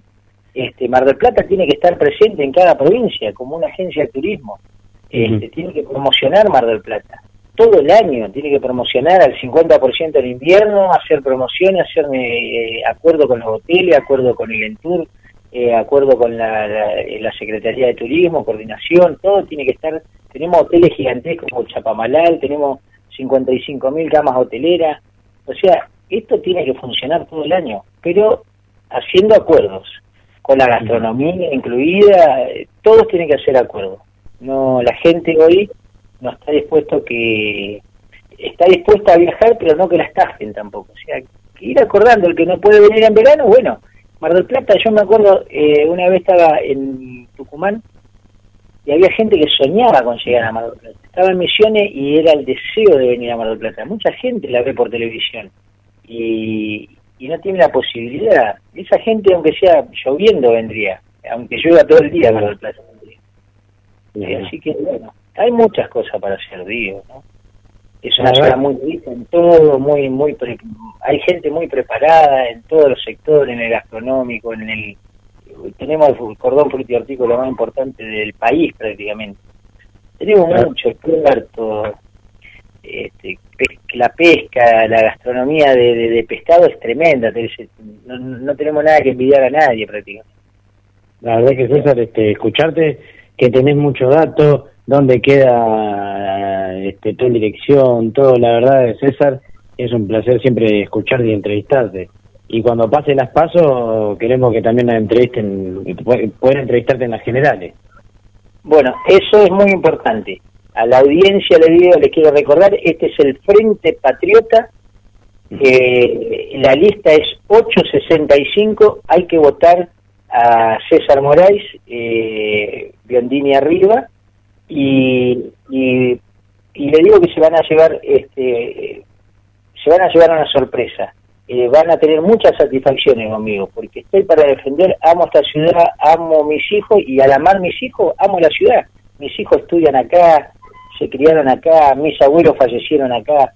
Sí, yo no, no, no tengo, me salvé la vida acá mismo, o sea, tengo mucho para darle a la ciudad, mucho cariño, mucho afecto, muy agradecido de gente como vos, Ulises, como Brandon, muy agradecido de mucha gente y tengo mucho para dar, tengo, yo sé que si yo llego tengo para discutir con seriedad, este, no guardarme nada, no arreglar con algún sobre, nada, nada, nada, nada, estoy para, para defender esta ciudad y para que vuelva a ser esa Mar del Plata.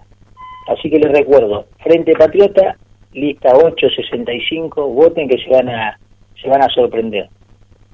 Bueno, te despedimos, César, lo dejamos en manos de Guillermo San Martino para que, bueno, una pequeña pausa y ahora seguimos con más can- precandidatos a concejal, que tenemos al precandidato de la interna de Avanza Libertad, Hernán Alcolea, ahora en el próximo bloque. Quédate ahí por cuestión moral para GDS Radio. Un abrazo gigante, César. Chao, hasta luego.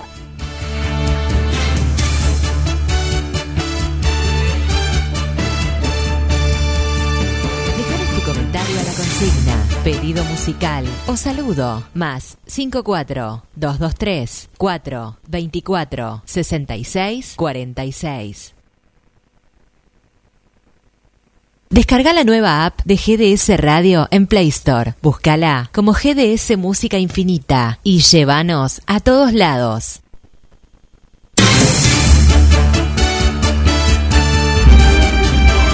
La segunda película argentina más vista del año.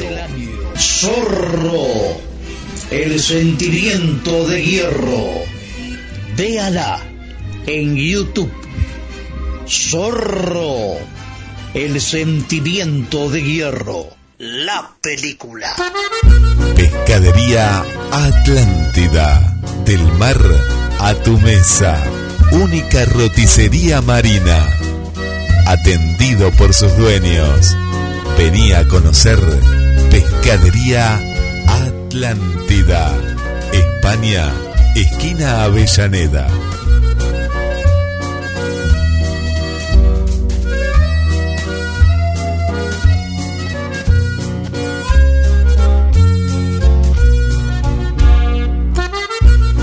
Pescadería Atlántida. Del mar a tu mesa.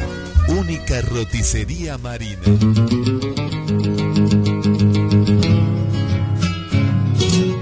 Hay un lugar donde vive la historia argentina. Cabildo de Mar del Plata. Un recorrido por nuestros orígenes. Una experiencia única en un edificio emblemático de nuestra ciudad. Si usted estuvo en Mar del Plata y no visitó el Cabildo, entonces no estuvo en Mar del Plata. Aragón 7849. Informes al 223 155 93 1041 o al 479 7917. Y seguimos en Cuestión Moral en vivo, 21 y 30 minutos desde Mar del Plata para toda la República Argentina. Volvemos al estudio número 2. Adelante, Ulises.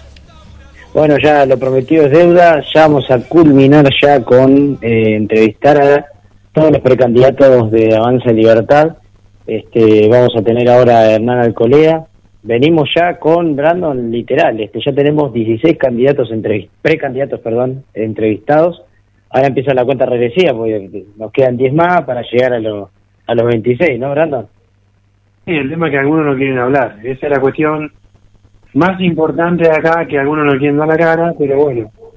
No, Eh, y sí, o- ojo que sí vamos a tener, al muro lo vamos a tener. Fiburi ya se nos enojó, por ahora no nos quiere hablar con nosotros porque dice que somos muy radicales. No, eh, lo que me pareció en- interesante en la entrevista anterior, Ulises, es que, bueno, una vez más los datos me dan la razón de que cuando Mar del Plata recauda menos de lo que genera, ¿no? Me explicó excelente Moraes recién. Y bueno, pero eso cómo se soluciona. Peleando en una legislatura morarense y también en la Cámara de Diputados a nivel nacional. Eh, creo que viene por ahí la mano, pero bueno, no no me voy a extender mucho en el tema, después lo vamos a hablar. Bueno, este, te saludo ya, Hernán Alcolea, ¿cómo estás? Muy bien, ¿y vos, Ulises? Bien, por ahora, este, digamos, este, ya viendo todo lo que viene sucediendo en la ciudad, venimos viendo también la interna de Avanza Libertad que viene siendo muy caldeada. Acá mismo hubo idas y vueltas entre, entre los otros dos contrincantes. Y antes de ingresar, digamos, al tema de las propuestas, para que tengas, digamos, este derecho a réplica, obviamente, porque acá hubo acusaciones por parte de los otros candidatos, Gustavo José y Susana Mesadri, quienes decían que literalmente te había armado Montenegro la lista, que eras un infiltrado del PRO. Me gustaría escuchar, este, que la gente, bueno, nuestra audiencia pueda escuchar las dos campanas y, y poder escuchar tu descargo. Mira, es muy simple, yo no sé de dónde sacan esas cosas, pero bueno, son ellos los que tienen que explicar esas cuestiones, no yo. Viste, como esto se dice que, a ver, que- que yo soy un...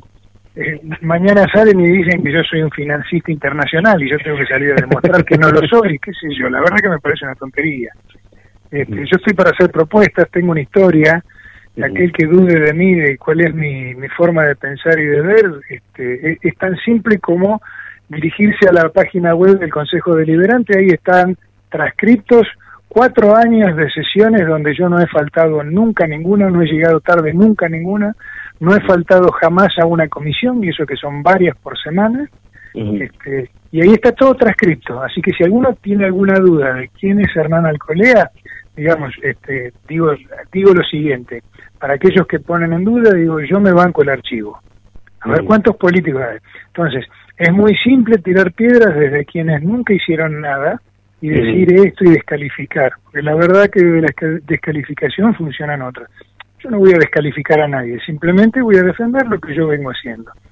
Y no, y no voy a no voy a contestar preguntas o cuestiones que son ridículas. Pero bueno, allá ellos, no sé, yo no.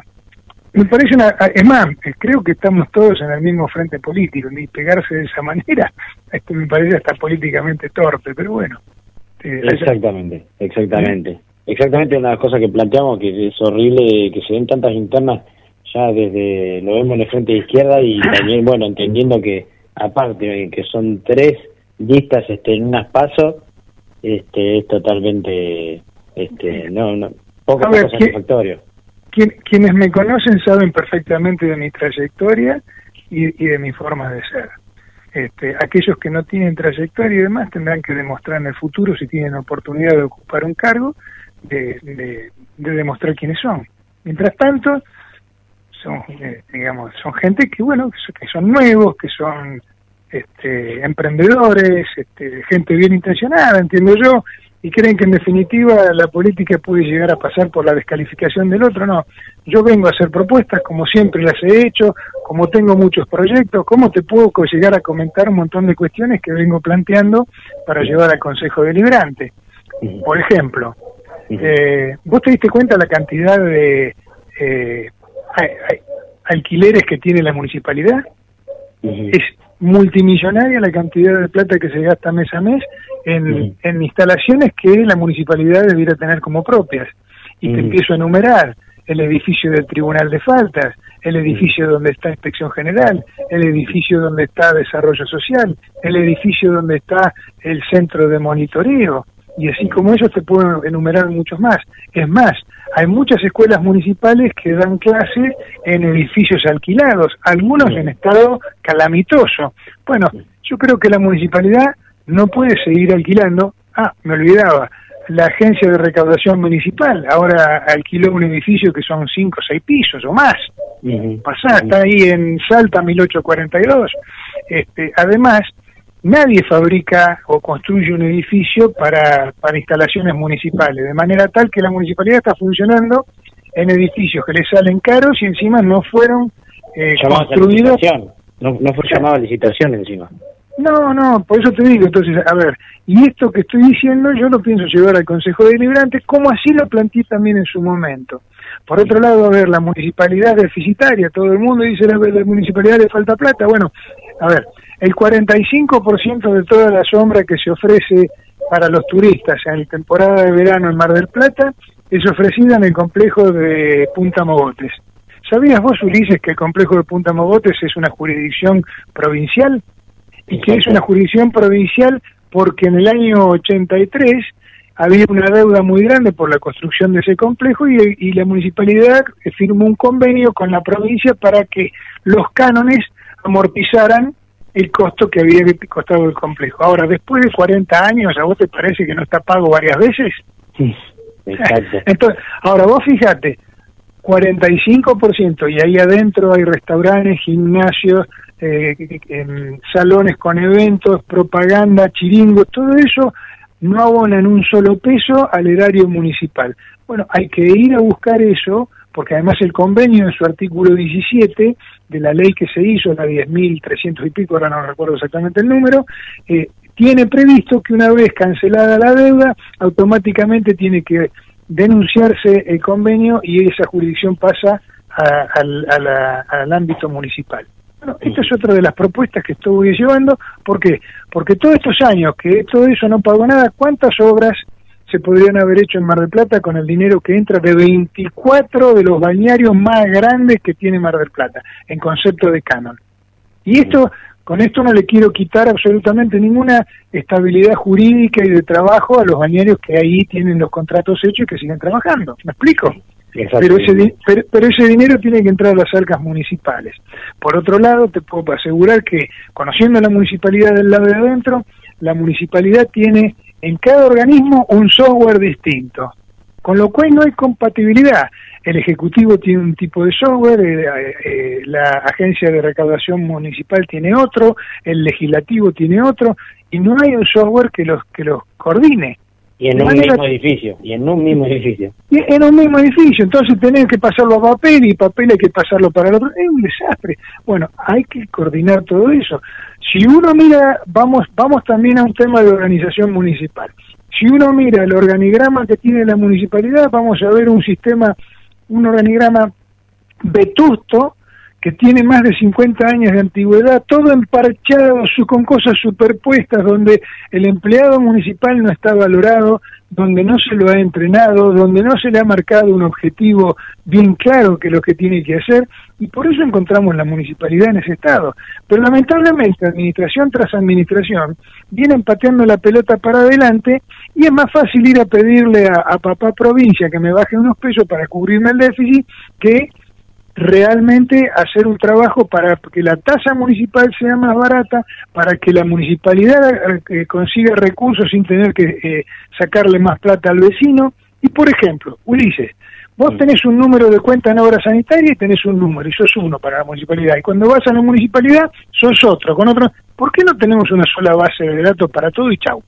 Exacto. Mira, mira qué cosas simples que te estoy proponiendo que son de sentido común y que, bueno, esto es lo que yo quiero llevar al Consejo Deliberante y ponerlo sobre el tapete. Esto y, y- y muchas más. Un Ahora, ejemplo. A ver, algunos, a, a esos que me, a mí me critican. Eh, ¿Por qué no me recuerdan, por ejemplo, porque he sido hace más de 25 años uno de los vecinos que inició las gestiones para el traslado de la Villa de Paso? El traslado de la Villa de Paso es la única villa en toda la provincia de Buenos Aires que se ha desarmado. Mientras tanto, en, en Mar del Plata y en toda la eh, provincia han aumentado las villas miserias. Bueno, con unos vecinos, y muchos me conocen por, ese, por esa tarea, hemos, hemos trasladado ya el 80%. Ahora no está hecho en un 100%. Y ahí, en esa villa de paso que está en el barrio San Carlos, la municipalidad se ha hecho de 74 terrenos de alto valor inmobiliario. Con ese dinero si termina de sacar la villa de paso, que queda solamente un 20% y saca a la gente de la, de la marginalidad en que vive, ¿no? Después se realizan los terrenos y ahí ya tenés los ingresos necesarios como para hacer los edificios estos que estamos diciendo para que, que necesita alquilar. Porque, a ver, en, en, en ese lugar, una vez retirada toda la villa, un terreno vale no menos de 80 o 100 mil dólares. ¿Me explico? Estamos hablando de mucha plata. Entonces, ese, eso tiene que ir todo a las arcas municipales y las arcas municipales tienen que hacer un uso correcto y efectivo del dinero público. Y de, de esa manera vamos a poder luchar para bajar la tasa de eh, que le cobran al vecino y hacer una, una, una municipalidad más eficiente. Ahora, justamente también este, se encontraba, porque cuando nombrabas el tema de los impuestos y demás, hay una de las cosas que esto, lo dijo Hernán Morel en su momento, presentó pruebas y demás, de que es ilegal encima el impuesto de ARBA, porque ya está el TCU que se cobra, que es municipal, y el ARBA sería un impuesto ilegal, porque no puede haber- cobrarse dos impuestos que sean sobre lo mismo, tanto dependencia provincial como municipal. Y le correspondería, obvio, a la municipalidad cobrarlo y que la provincia no lo debería cobrar. Porque si no se cobrara, digamos, al TCU, podría cobrarse el ARBA, pero en este caso no tendría que cobrarse. Y a él explicaba que había que ir a la corte provincial o, no, no me acuerdo cuál de las dos, ir y tener que agarrar, hacer la respectiva denuncia, pero que la tiene que presentar el intendente, pero que encima eh, tendrías que tener dos gestiones para, para que te respondan. O sea, ¿cómo se le puede encontrar una solución a esto al vecino? Porque es un impuesto ilegal que está comprobado. Eh, bueno, la, la solución va a partir a partir del ciudadano si vota bien a sus representantes y les hace los pedidos correspondientes. ¿Me explico? O sea, hay que, hay que, va- vamos a ser bien claros. Mira, yo creo que algunos de los que compiten con, conmigo, como el caso de Fernando Muro o de la concejal Sigori y demás, ellos ya son concejales, porque por la base de, de votantes que tienen, lo- el primero, el segundo y el tercero de esas listas importantes ya son. En cambio, cuando este, votan algunos de nosotros, o a mí personalmente, como nosotros tenemos pocos votantes, es probable que yo lo represente en forma directa a aquel que me votó. ¿Me explico? Exacto. Entonces, cuando, cuando yo me siento a discutir con, con las grandes fuerzas, ¿no? Y que me siento de igual a igual, porque si ellos son grandes fuerzas, nosotros tenemos grandes ideas que ellos lamentablemente no tienen. Y las ideas que tenemos nosotros son las ideas de la libertad. Y son las ideas de la libertad las que han sacado a Occidente de la pobreza, las que han hecho de, del mundo a donde todos quieren ir a vivir, porque cuando se van del país ninguno va a Corea del Norte, ninguno va a Venezuela, a Cuba o este o algún lugar de esos donde el socialismo teóricamente arma paraíso. Todo el mundo Mm. va donde las ideas de la libertad son están a la orden del día. Este, y, en eso me siento a discutir de, de igual a igual, de igual a igual y es más, creo que en un escalón más arriba porque tengo bien clara cuáles son las ideas que nos deben regir para sacar a la Argentina adelante. Exacto. Ahora, justamente con, con este tema de la- también de las diferentes propuestas que, iba, que ibas este, enumerando, está también el tema de eh, la, la planta política, la planta permanente, que sería solamente en asesores y sueldos de, concejales. Eh, se largó el informe que diversos medios como La Tecla, bueno, Nova, este, hasta la mismísima La Capital, largó de que en 70 millones de pesos cuesta, o sea, más de 70 millones para ser exactos, eh, cuesta por mes al bolsillo de- del, del marplatense, eh, digamos, todo ese aparato que la verdad este, está, hay algunos que tienen muchas faltas, eh, bueno, como vos bien nombrado, vos estuviste siempre en tus cuatro años de gestión, ahí en ese caso hay veces que ni siquiera, hay algunos que tienen registrado 15 asesores y vas a golpear la puerta y tienen tres, donde una está llevándole mate a la otra, la otra está eh, hablando, chismeando y el concejal está encerrado en cuatro paredes, sin siquiera atender al vecino. A ver, ese es un tema de, de responsabilidad. La verdad es que un concejal cuando asume, y te lo digo por experiencia, si quiere estar bien asesorado, tiene que tener muy buenos asesores y un número, yo no digo demasiado nutrido, pero más importante del que uno imagina cuando no ha estado dentro del Consejo Deliberante. Convengamos que el partido de General Porredor, en cantidad de habitantes y demás, tiene el tamaño de inclusive varias provincias sumadas. ¿Me explico? De manera tal que vos, un concejal, acá está cumpliendo las funciones que en otra provincia tiene un diputado provincial o un senador provincial. Ahora, la variedad de temas que tiene que tocar un concejal cuando tiene que votar cada uno de los expedientes es extremadamente variado. Entonces, ¿a qué, a qué me refiero yo?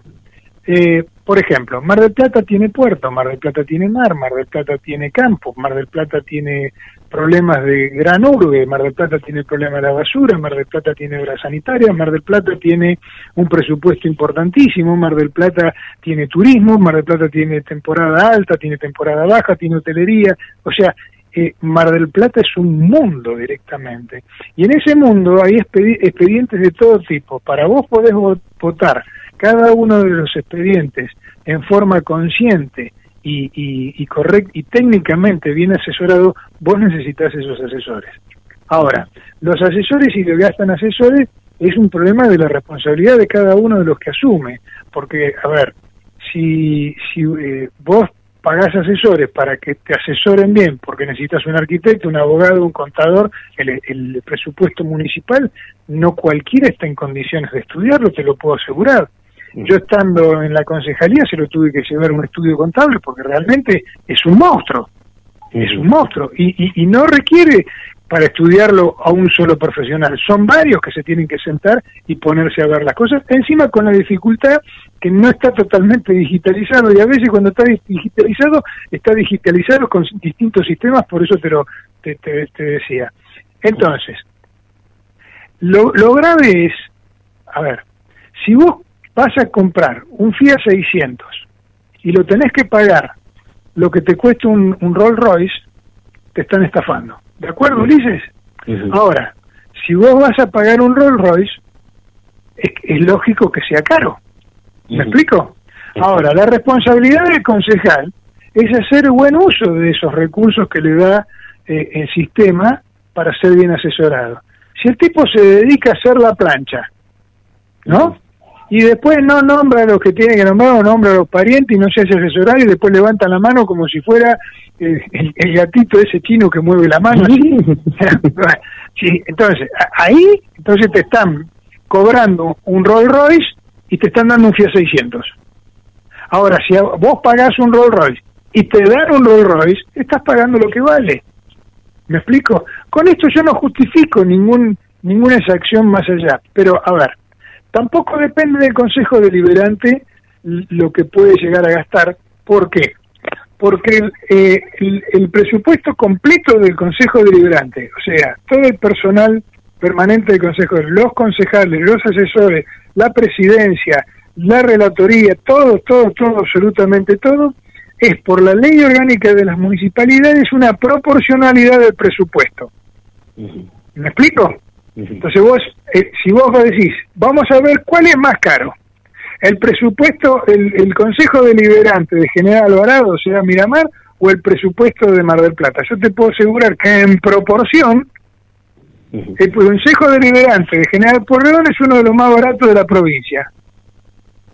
Eh, esto parece muy loco, porque la verdad que es mucho más fácil decirle, no, hay que echarlos atados, gastar dos pesos y demás. Bueno, ¿de acuerdo? Bajemos los gastos, yo estoy totalmente de acuerdo, pero veamos la proporción y cuál es el trabajo del Consejo Deliberante. Ahora, yo lo que realmente le reclamo al Consejo Deliberante, que a pesar de la plata que, que, nos, que, nos cuesta, es que no nos presta el servicio que nos debiera prestar. O sea, nos cobra caro el Rolls Royce y nos da un Fiat 600. Y por ejemplo, hay muchas normativas, hay, hay muchas normativas que hay que dar de baja ese organigrama que del cual yo te hablé, que habría que habría que hacer, habría que hasta incluso contratar esa gente que es que es ingeniero administrativista para para hacer un organigrama como corresponde. Entonces, y utilizar los dineros del Consejo Liberante para lo que corresponde. Entonces, si nosotros damos le damos a la a la, a la, a la Municipalidad de General Porredón un flexo normativo ágil moderno, que promueva la inversión en Mar del Plata y que nos permita trabajar a todos cada vez más y mejor, la verdad que en proporción el gasto sería barato. ¿Por qué? porque me están vendiendo un Rolls Royce, me lo están vendiendo el precio que vale. Ahora, me- no, no es lo que está sucediendo en este momento, lamentablemente. Ahora, justamente con el tema de que también tiene que ver con esto de la función pública, este, hay veces que yo, digo, esto es opinión mía, ¿no? Para mí, eh, digamos, este, hay temáticas que son más de Mar del Plata y hay otros temas que por ahí este, creo que se tratan más a nivel nacional, que son el tema ideológico, igual que también por ahí quizá alguna cosa por ahí en provincia. Y con esto, ¿qué quiero decir? Por ejemplo, acá en Mar del Plata hay muchas secretarías, mm, también muchos nombramientos, y dentro de, digamos, de esas secretarías, por ejemplo, hay secretarías que creo que no cumplirían una función loable y hasta quizás es ideológica, y perdón por la palabra, pero es al pedo, como puede ser la Secretaría de la Mujer, la Secretaría de la Diversidad, la Secretaría de Políticas de Género, eh, y también hay otras secretarías que hasta considero que podrían fusionarse, como en su momento lo quiso hacer Emiliano Giri, y, y como también este lo planteó en su momento eh, eh, Julio Razona cuando había planteado el tema de unir la Secretaría de, Educación, Trabajo y Desarrollo Social, porque se podría hacer un trabajo y, además se podría este, bajar el gasto. ¿Qué consideras en estas cuenci- cuestiones que se tiene que hacer? Mira, parte del organigrama de lo que yo te estoy nombrando es parte del estudio que hay que llevar en forma profunda. No es una una cuestión menor. Estamos hablando de una planta de entre 10 y 12 mil empleados si tomas en cuenta la, la parte de la educación municipal que tenemos. O sea, estamos hablando de una bestia. Es una bestia. Pero además, eh, Ulises, ten en cuenta lo siguiente. La municipalidad para poder organizarse y mejorar en su momento eh, armó y se, y se reorganizó en entes municipales. Entonces vos tenés el, em- eh, el ENDER, el EMTUR, el ENVIAL, el ENVISUR. Creo que está ahí, está más o menos nombrado todo, y después aparte está Obras Sanitarias, que es una empresa, eh, una sociedad de Estado, pero que es municipal en definitiva. Exacto. Bien. Eh, por carta orgánica, porque acá lo que hay que leer bien es la ley orgánica de las municipalidades, cuestión que viene de la década del 30. Es muy es muy antigua. Este, por carta orgánica, vos cada vez que haces un ente tenés que reproducir absolutamente todos los cargos de ley que tiene la municipalidad. O sea, que vos en cada uno de los entes tenés reproducida la municipalidad. ¿Te das cuenta de lo que te estoy diciendo? Con lo cual, por ejemplo, dos entes que son chicos y que tienen todo reproducido, porque vos tenés que tener contador, abogado, de todo lo tenés que tener todo de vuelta, representante legal, etcétera, etcétera. Para mí, en, en mi opinión, en mi humilde opinión, habría que unificar el ENDER con el EMTUR y a eso sumarle la Secretaría de Cultura. Exacto. ¿Me explico? Por ejemplo, por ejemplo. Y hay algo que es fundamental. Lo poco que está digitalizada la municipalidad, porque el gobierno digital es algo al que, a lo que hay que ir, Sí. lo poco que está digitalizado, se ha digitalizado sobre la administración central, pero nada, na- no, no hay ninguna referencia sobre qué es lo que sucede en, en los entes. ¿Vos, vos tenés alguna página web donde podés ir y verificar qué es lo que sucede en los entes? No, te tenés que ir hasta la secretaría y... Claro, no, bueno, es- Claro, eso, no exi- eso no existe. Entonces, en definitiva, hay que ir al gobierno digital, que es el eh, que es lo que viene. Eso ese es el siglo XXI. Porque nosotros tenemos una, una municipalidad, digamos, organizada en el siglo XIX, con algunos parches en el siglo XX y todos viviendo en el siglo XXI. Pero en el siglo XXI, donde hoy ya compramos todas las cosas por Internet, donde el teléfono dejó de ser un teléfono para pasar a ser una computadora, donde tenés aplicaciones, donde compramos y vendemos y hacemos las transacciones bancarias a través del celular este que estamos hablando, ¿te das cuenta? Entonces vos tenés esa tecnología, bueno, utilicémosla para digitalizar la municipalidad. Y toda digitalizada. Por eso cuando hoy te hablé, eh, recordaba Ulises que te dije, ¿por qué yo tengo que tener un número en obra sanitaria y en otro y otro un número distinto en la municipalidad y no soy una sola persona? No tengo una sola base de datos. Exacto. ¿Te das cuenta? Entonces, bueno, entonces ahí, ahí, a eso hay que apuntar. Pero además hay que ir al gobierno digital. De manera tal que cuando la municipalidad compre lapiceras o papel, yo sepa con precisión, ¿no? ¿Cuánto es lo que está pagando? la municipalidad por una hojita de papel que utiliza muchísimo. ¿Te das cuenta? Entonces, eso nos va a dar transparencia y la transparencia va a dar traer también alivio de buen gobierno. No, no digo que todo se haga en forma turbia y que te sea todo curro, pero si alguien quiere hacer un curro o demás, no habiendo transparencia, es mucho más fácil. En cambio, si vos entras en la página web y podés ver absolutamente todo, igual que el registro de, proveedores municipales. El registro de proveedores municipales es, es una cuestión bastante forzada, que también está manejada por algunas leyes a nivel provincial que te exigen una serie de certificados, con lo cual entran muy pocos y la municipalidad termina siendo víctima de esos muy pocos que se cartelizan. ¿Te das cuenta? Entonces, yo lo que te estoy diciendo es, eh, busquemos los recursos por fuera de los de los de los marplatenses. Te hablé de, de recuperar los terrenos de la Villa de Paso, te hablé de recuperar la jurisdicción de Punta Mogotes, y, de otras tantas cosas más. Entonces, te hablo de eso. Te hablo por el otro lado, de bajar los gastos en base a la digitalización y a la unificación de software y demás. Ahí hay otro punto. ¿Sabes qué pasa? Patalear y decir tenemos que romper esto, es fácil. Yo lo que estoy haciendo son propuestas, porque la cuestión pasa, las cosas se solucionan a partir del sentido común y de cuestiones de orden práctico, como las que tenés en una de esas vos en tu casa, Ulises, tengo yo y tenemos todos. En definitiva, si un, mes te excediste con la tarjeta, al mes siguiente te tenés que apretar un poquito y ver cómo haces y cubrir la tarjeta y seguís adelante. o, tan equivocado estoy yo. La verdad que César, eh, este, perdón, Hernán, este, la verdad que es este impresionante todas las propuestas que, que vas realizando y que la verdad, este, bueno, espero, espero que si pasar las pasos, te esperamos acá para poder entrevistarte de nuevo en las legislativas. Y una última pregunta, que se la roba Brandon siempre, este, que es importante, este, ¿te animarías a un debate público con el resto de los 25 candidatos, precandidatos este, a concejal? Ulises, vos me conoces, ¿qué duda te cabe? por favor, por favor. Mira, ¿sabés qué pasa? Eh, de, de, de, los 25 candidatos, yo no vos sé que le hice la cuenta porque no los conozco absolutamente todos, pero, pero creo que dos o a lo sumo tres en el primer lugar eh, son o fuimos concejales en alguna oportunidad. Porque el haber pasado por la concejalía te da una experiencia y un conocimiento interno eh, gigantesco. Es como eh, haber vivido una etapa o no haberla vivido. Eso este, aquel que fue padre o abuelo sabe perfectamente lo que es serlo. Nunca te lo podés imaginar si no lo fuiste. ¿Te das cuenta? Entonces, son experiencias de vida. A eso debo sumar que también he pertenecido al Ejecutivo.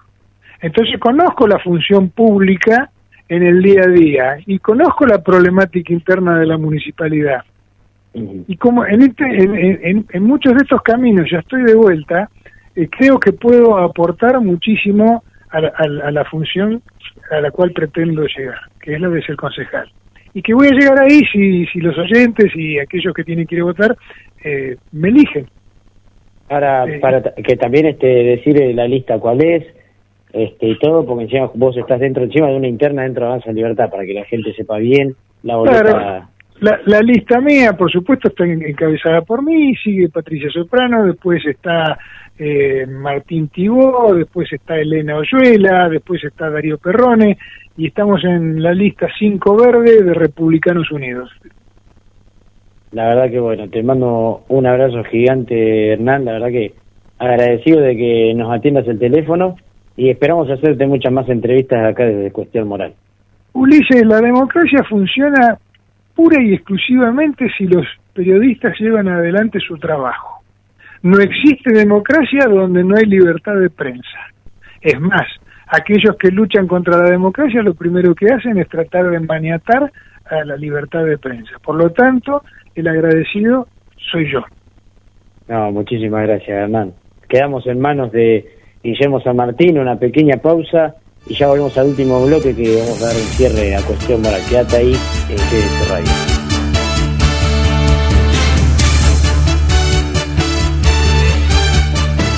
Imágenes que se oyen en un medio que se potencia. La radio para estimular la imaginación con naturalidad de decir, pensar y emocionar. Desde Mar del Plata y por GDS Radio Mundial, emisora online, compartiendo, presenta Luna Rodríguez, idea y conducción, Jorge Marín.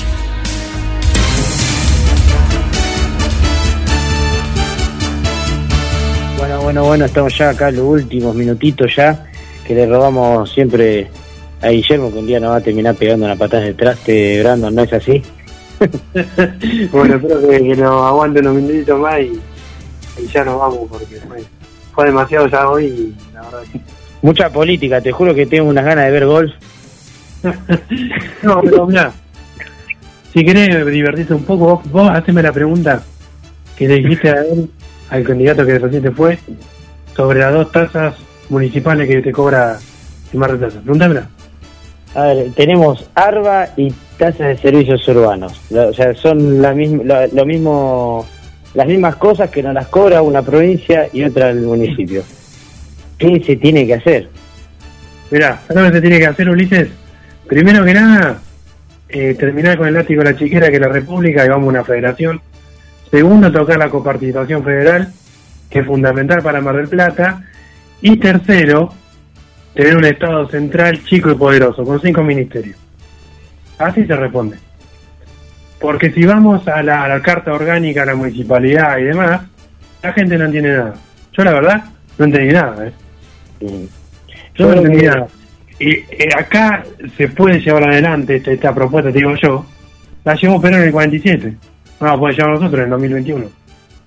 O Es sea, necesitamos, necesitamos un cambio estructural. Yo eh, recién estaba pensando, ¿no? Eh, como hablaba recién el colega, no le quiero creer al colega precisamente, pero creo que la mayoría de los políticos piensan así.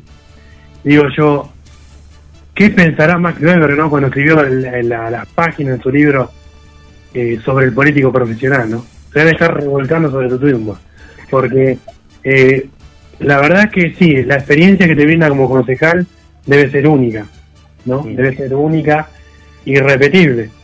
Pero no es una experiencia para poner un en el currículum y no es una experiencia como decir, bueno, trabajé en tal restaurante, la pongo en el currículum. Ser concejal tiene que ser algo revolucionario. Vos tenés que tomar las armas del Estado para hacer un, para hacer un cambio de verdad en la sociedad. No puede ser que sea solamente para hacer una experiencia más. Yo no lo sé así, capaz que estoy equivocado. Es No, que, es, experiencia es más. que, pues, como vos dijiste una vez, Perón tuvo creo que cinco ministerios. No, no va a poder- no, el Mar del Plata no va a poder tener tres, mini- tres, tres secretarías y a la mierda. O sea, yo creo que, este, como, o sea, yo le hacía esas preguntas, porque ¿qué pasa? O sea, considero que no puede estar cobrando 75 lucas un tipo que se que ingresa a las 9 de la mañana, es asesor de un concejal, toma mate y se va a la una de la tarde. No, y, no, laburo- mira. y que, y que el laburo más tedioso se da cada cada un- dos, dos veces por semana cuando hay sesión, que ahí bueno, te quedan las corridas, que alcanzarle al concejal, se tiene que quedar horas de más porque es una audiencia, pero es, es un servicio público. No, no, aparte las dos preguntas que le hiciste, Ulises, la, la, tanto el ARBA como TSU y después el otro asesor fueron, fueron fantásticas.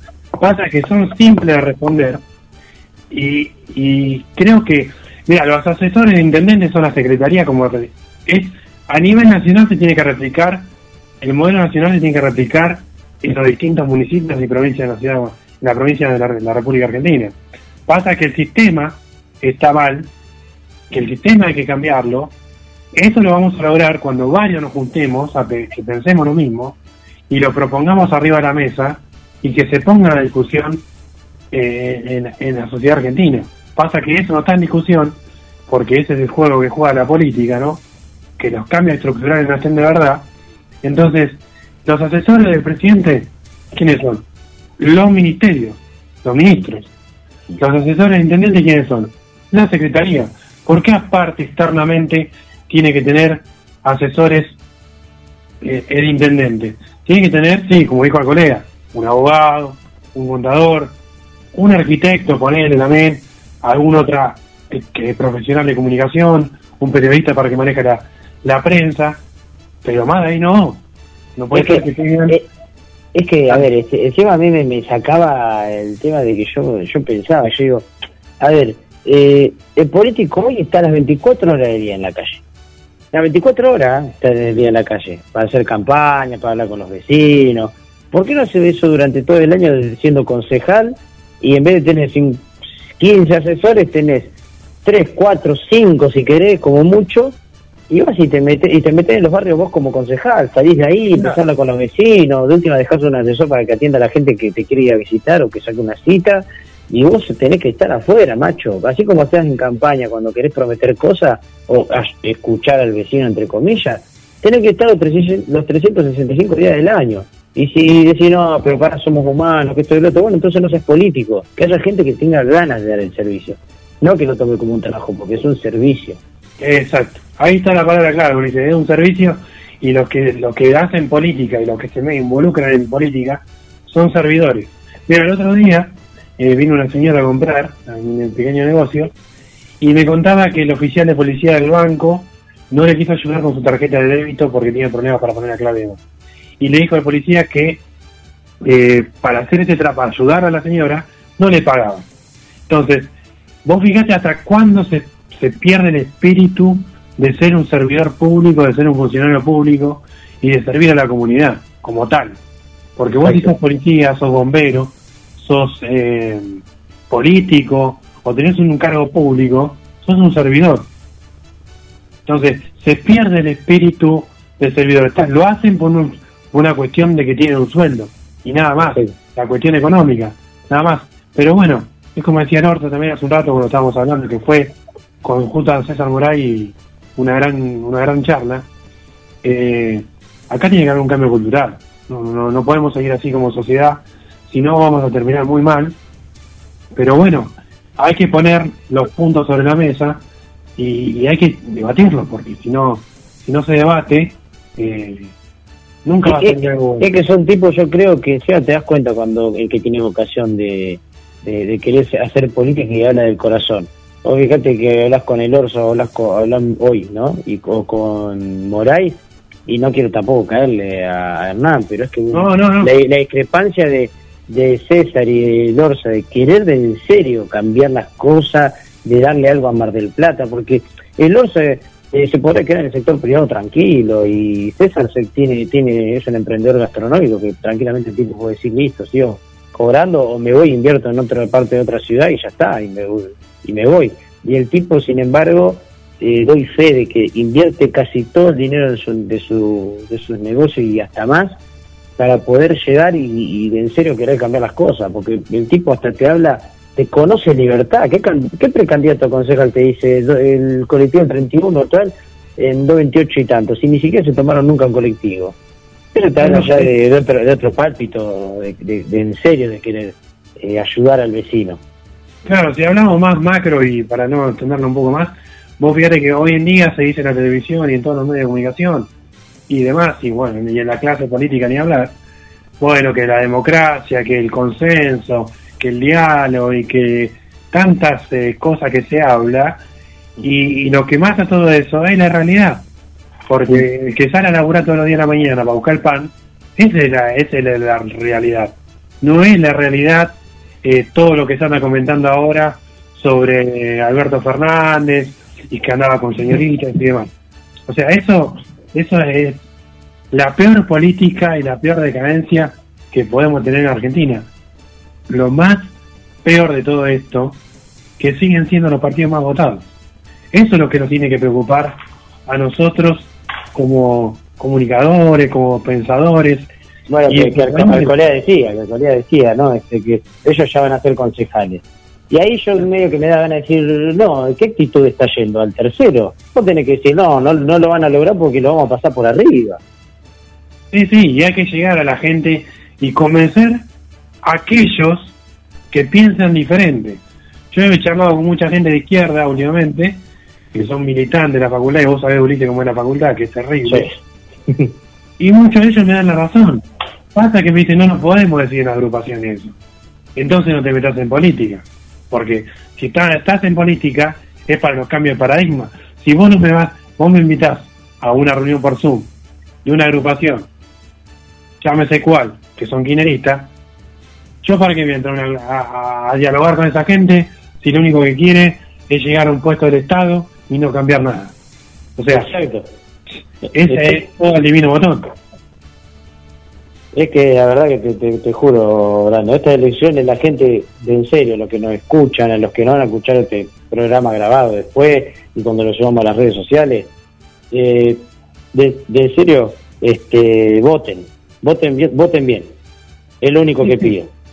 Sí, que, que piensen y que a veces hay que alejarse un poco de los medios de comunicaciones tradicionales y gracias a Dios eh, el team de Guillermo tuvo esta iniciativa y me parece muy buena porque la gente se escucha y cada vez son más en la comunidad de GDS, radio y otros también portales eh, digitales que están haciendo.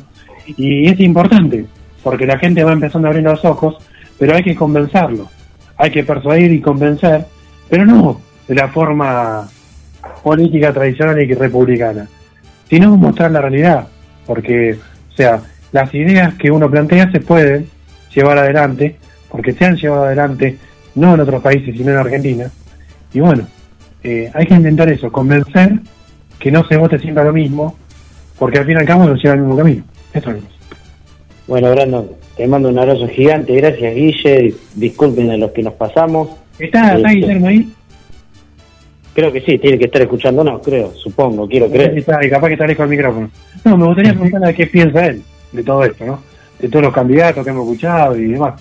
Si de última está por ahí después más más tarde otro otro programa, bueno, me gustaría escuchar la opinión también de él, porque por ahí, tanto hablamos nosotros, por ahí, viste, a la audiencia cansamos, y pero por lo que yo estoy tanteando los candidatos no estamos tan equivocados. Olvídate, olvídate que no. Y le van, así que le dejamos ya a, a Guillermo ahí, este, ya todo, todo el programa, todo el cierre, ya saben, miércoles próximo, 20 horas a las 22, y vamos a estar ahí con ustedes como siempre, trayéndoles más candidatos, para así pueden escuchar todas las propuestas, y no pueden decir que no nuestros oyentes que escucharon a todos, y tienen que votar bien. Y, fal- y faltan algunos, eh, espero que en algún momento Sí, sí. eh, Y se animen al debate y, y bueno, todavía estoy esperando a ver qué, qué, qué proyectos de ley le facilitó la justicia electoral a Baragiola, a ver si puede hablar ahora, ¿viste? Porque por ahí la justicia electoral dice que no hable, o eh, Manes, que parece que es el nuevo Perón de la Argentina, y el nuevo Mesías, ¿no? Porque es también otra realidad. Pero bueno, es otra. Chao, Ulises. Chao, Brandon, te mando un abrazo gigante y como siempre, muchísimas gracias. Y gracias a los oyentes, les dejamos un saludo gigante. Chao, chao.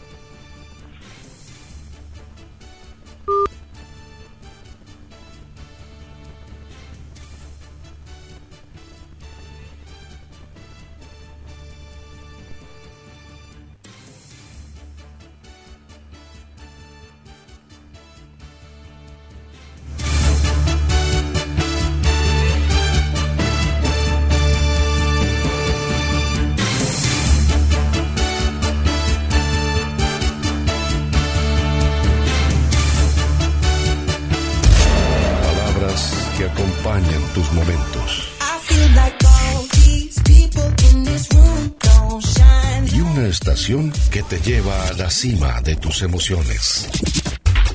GDS Radio Mar del Plata, la radio que nos une. Invierno 2021. GDS, siempre en movimiento.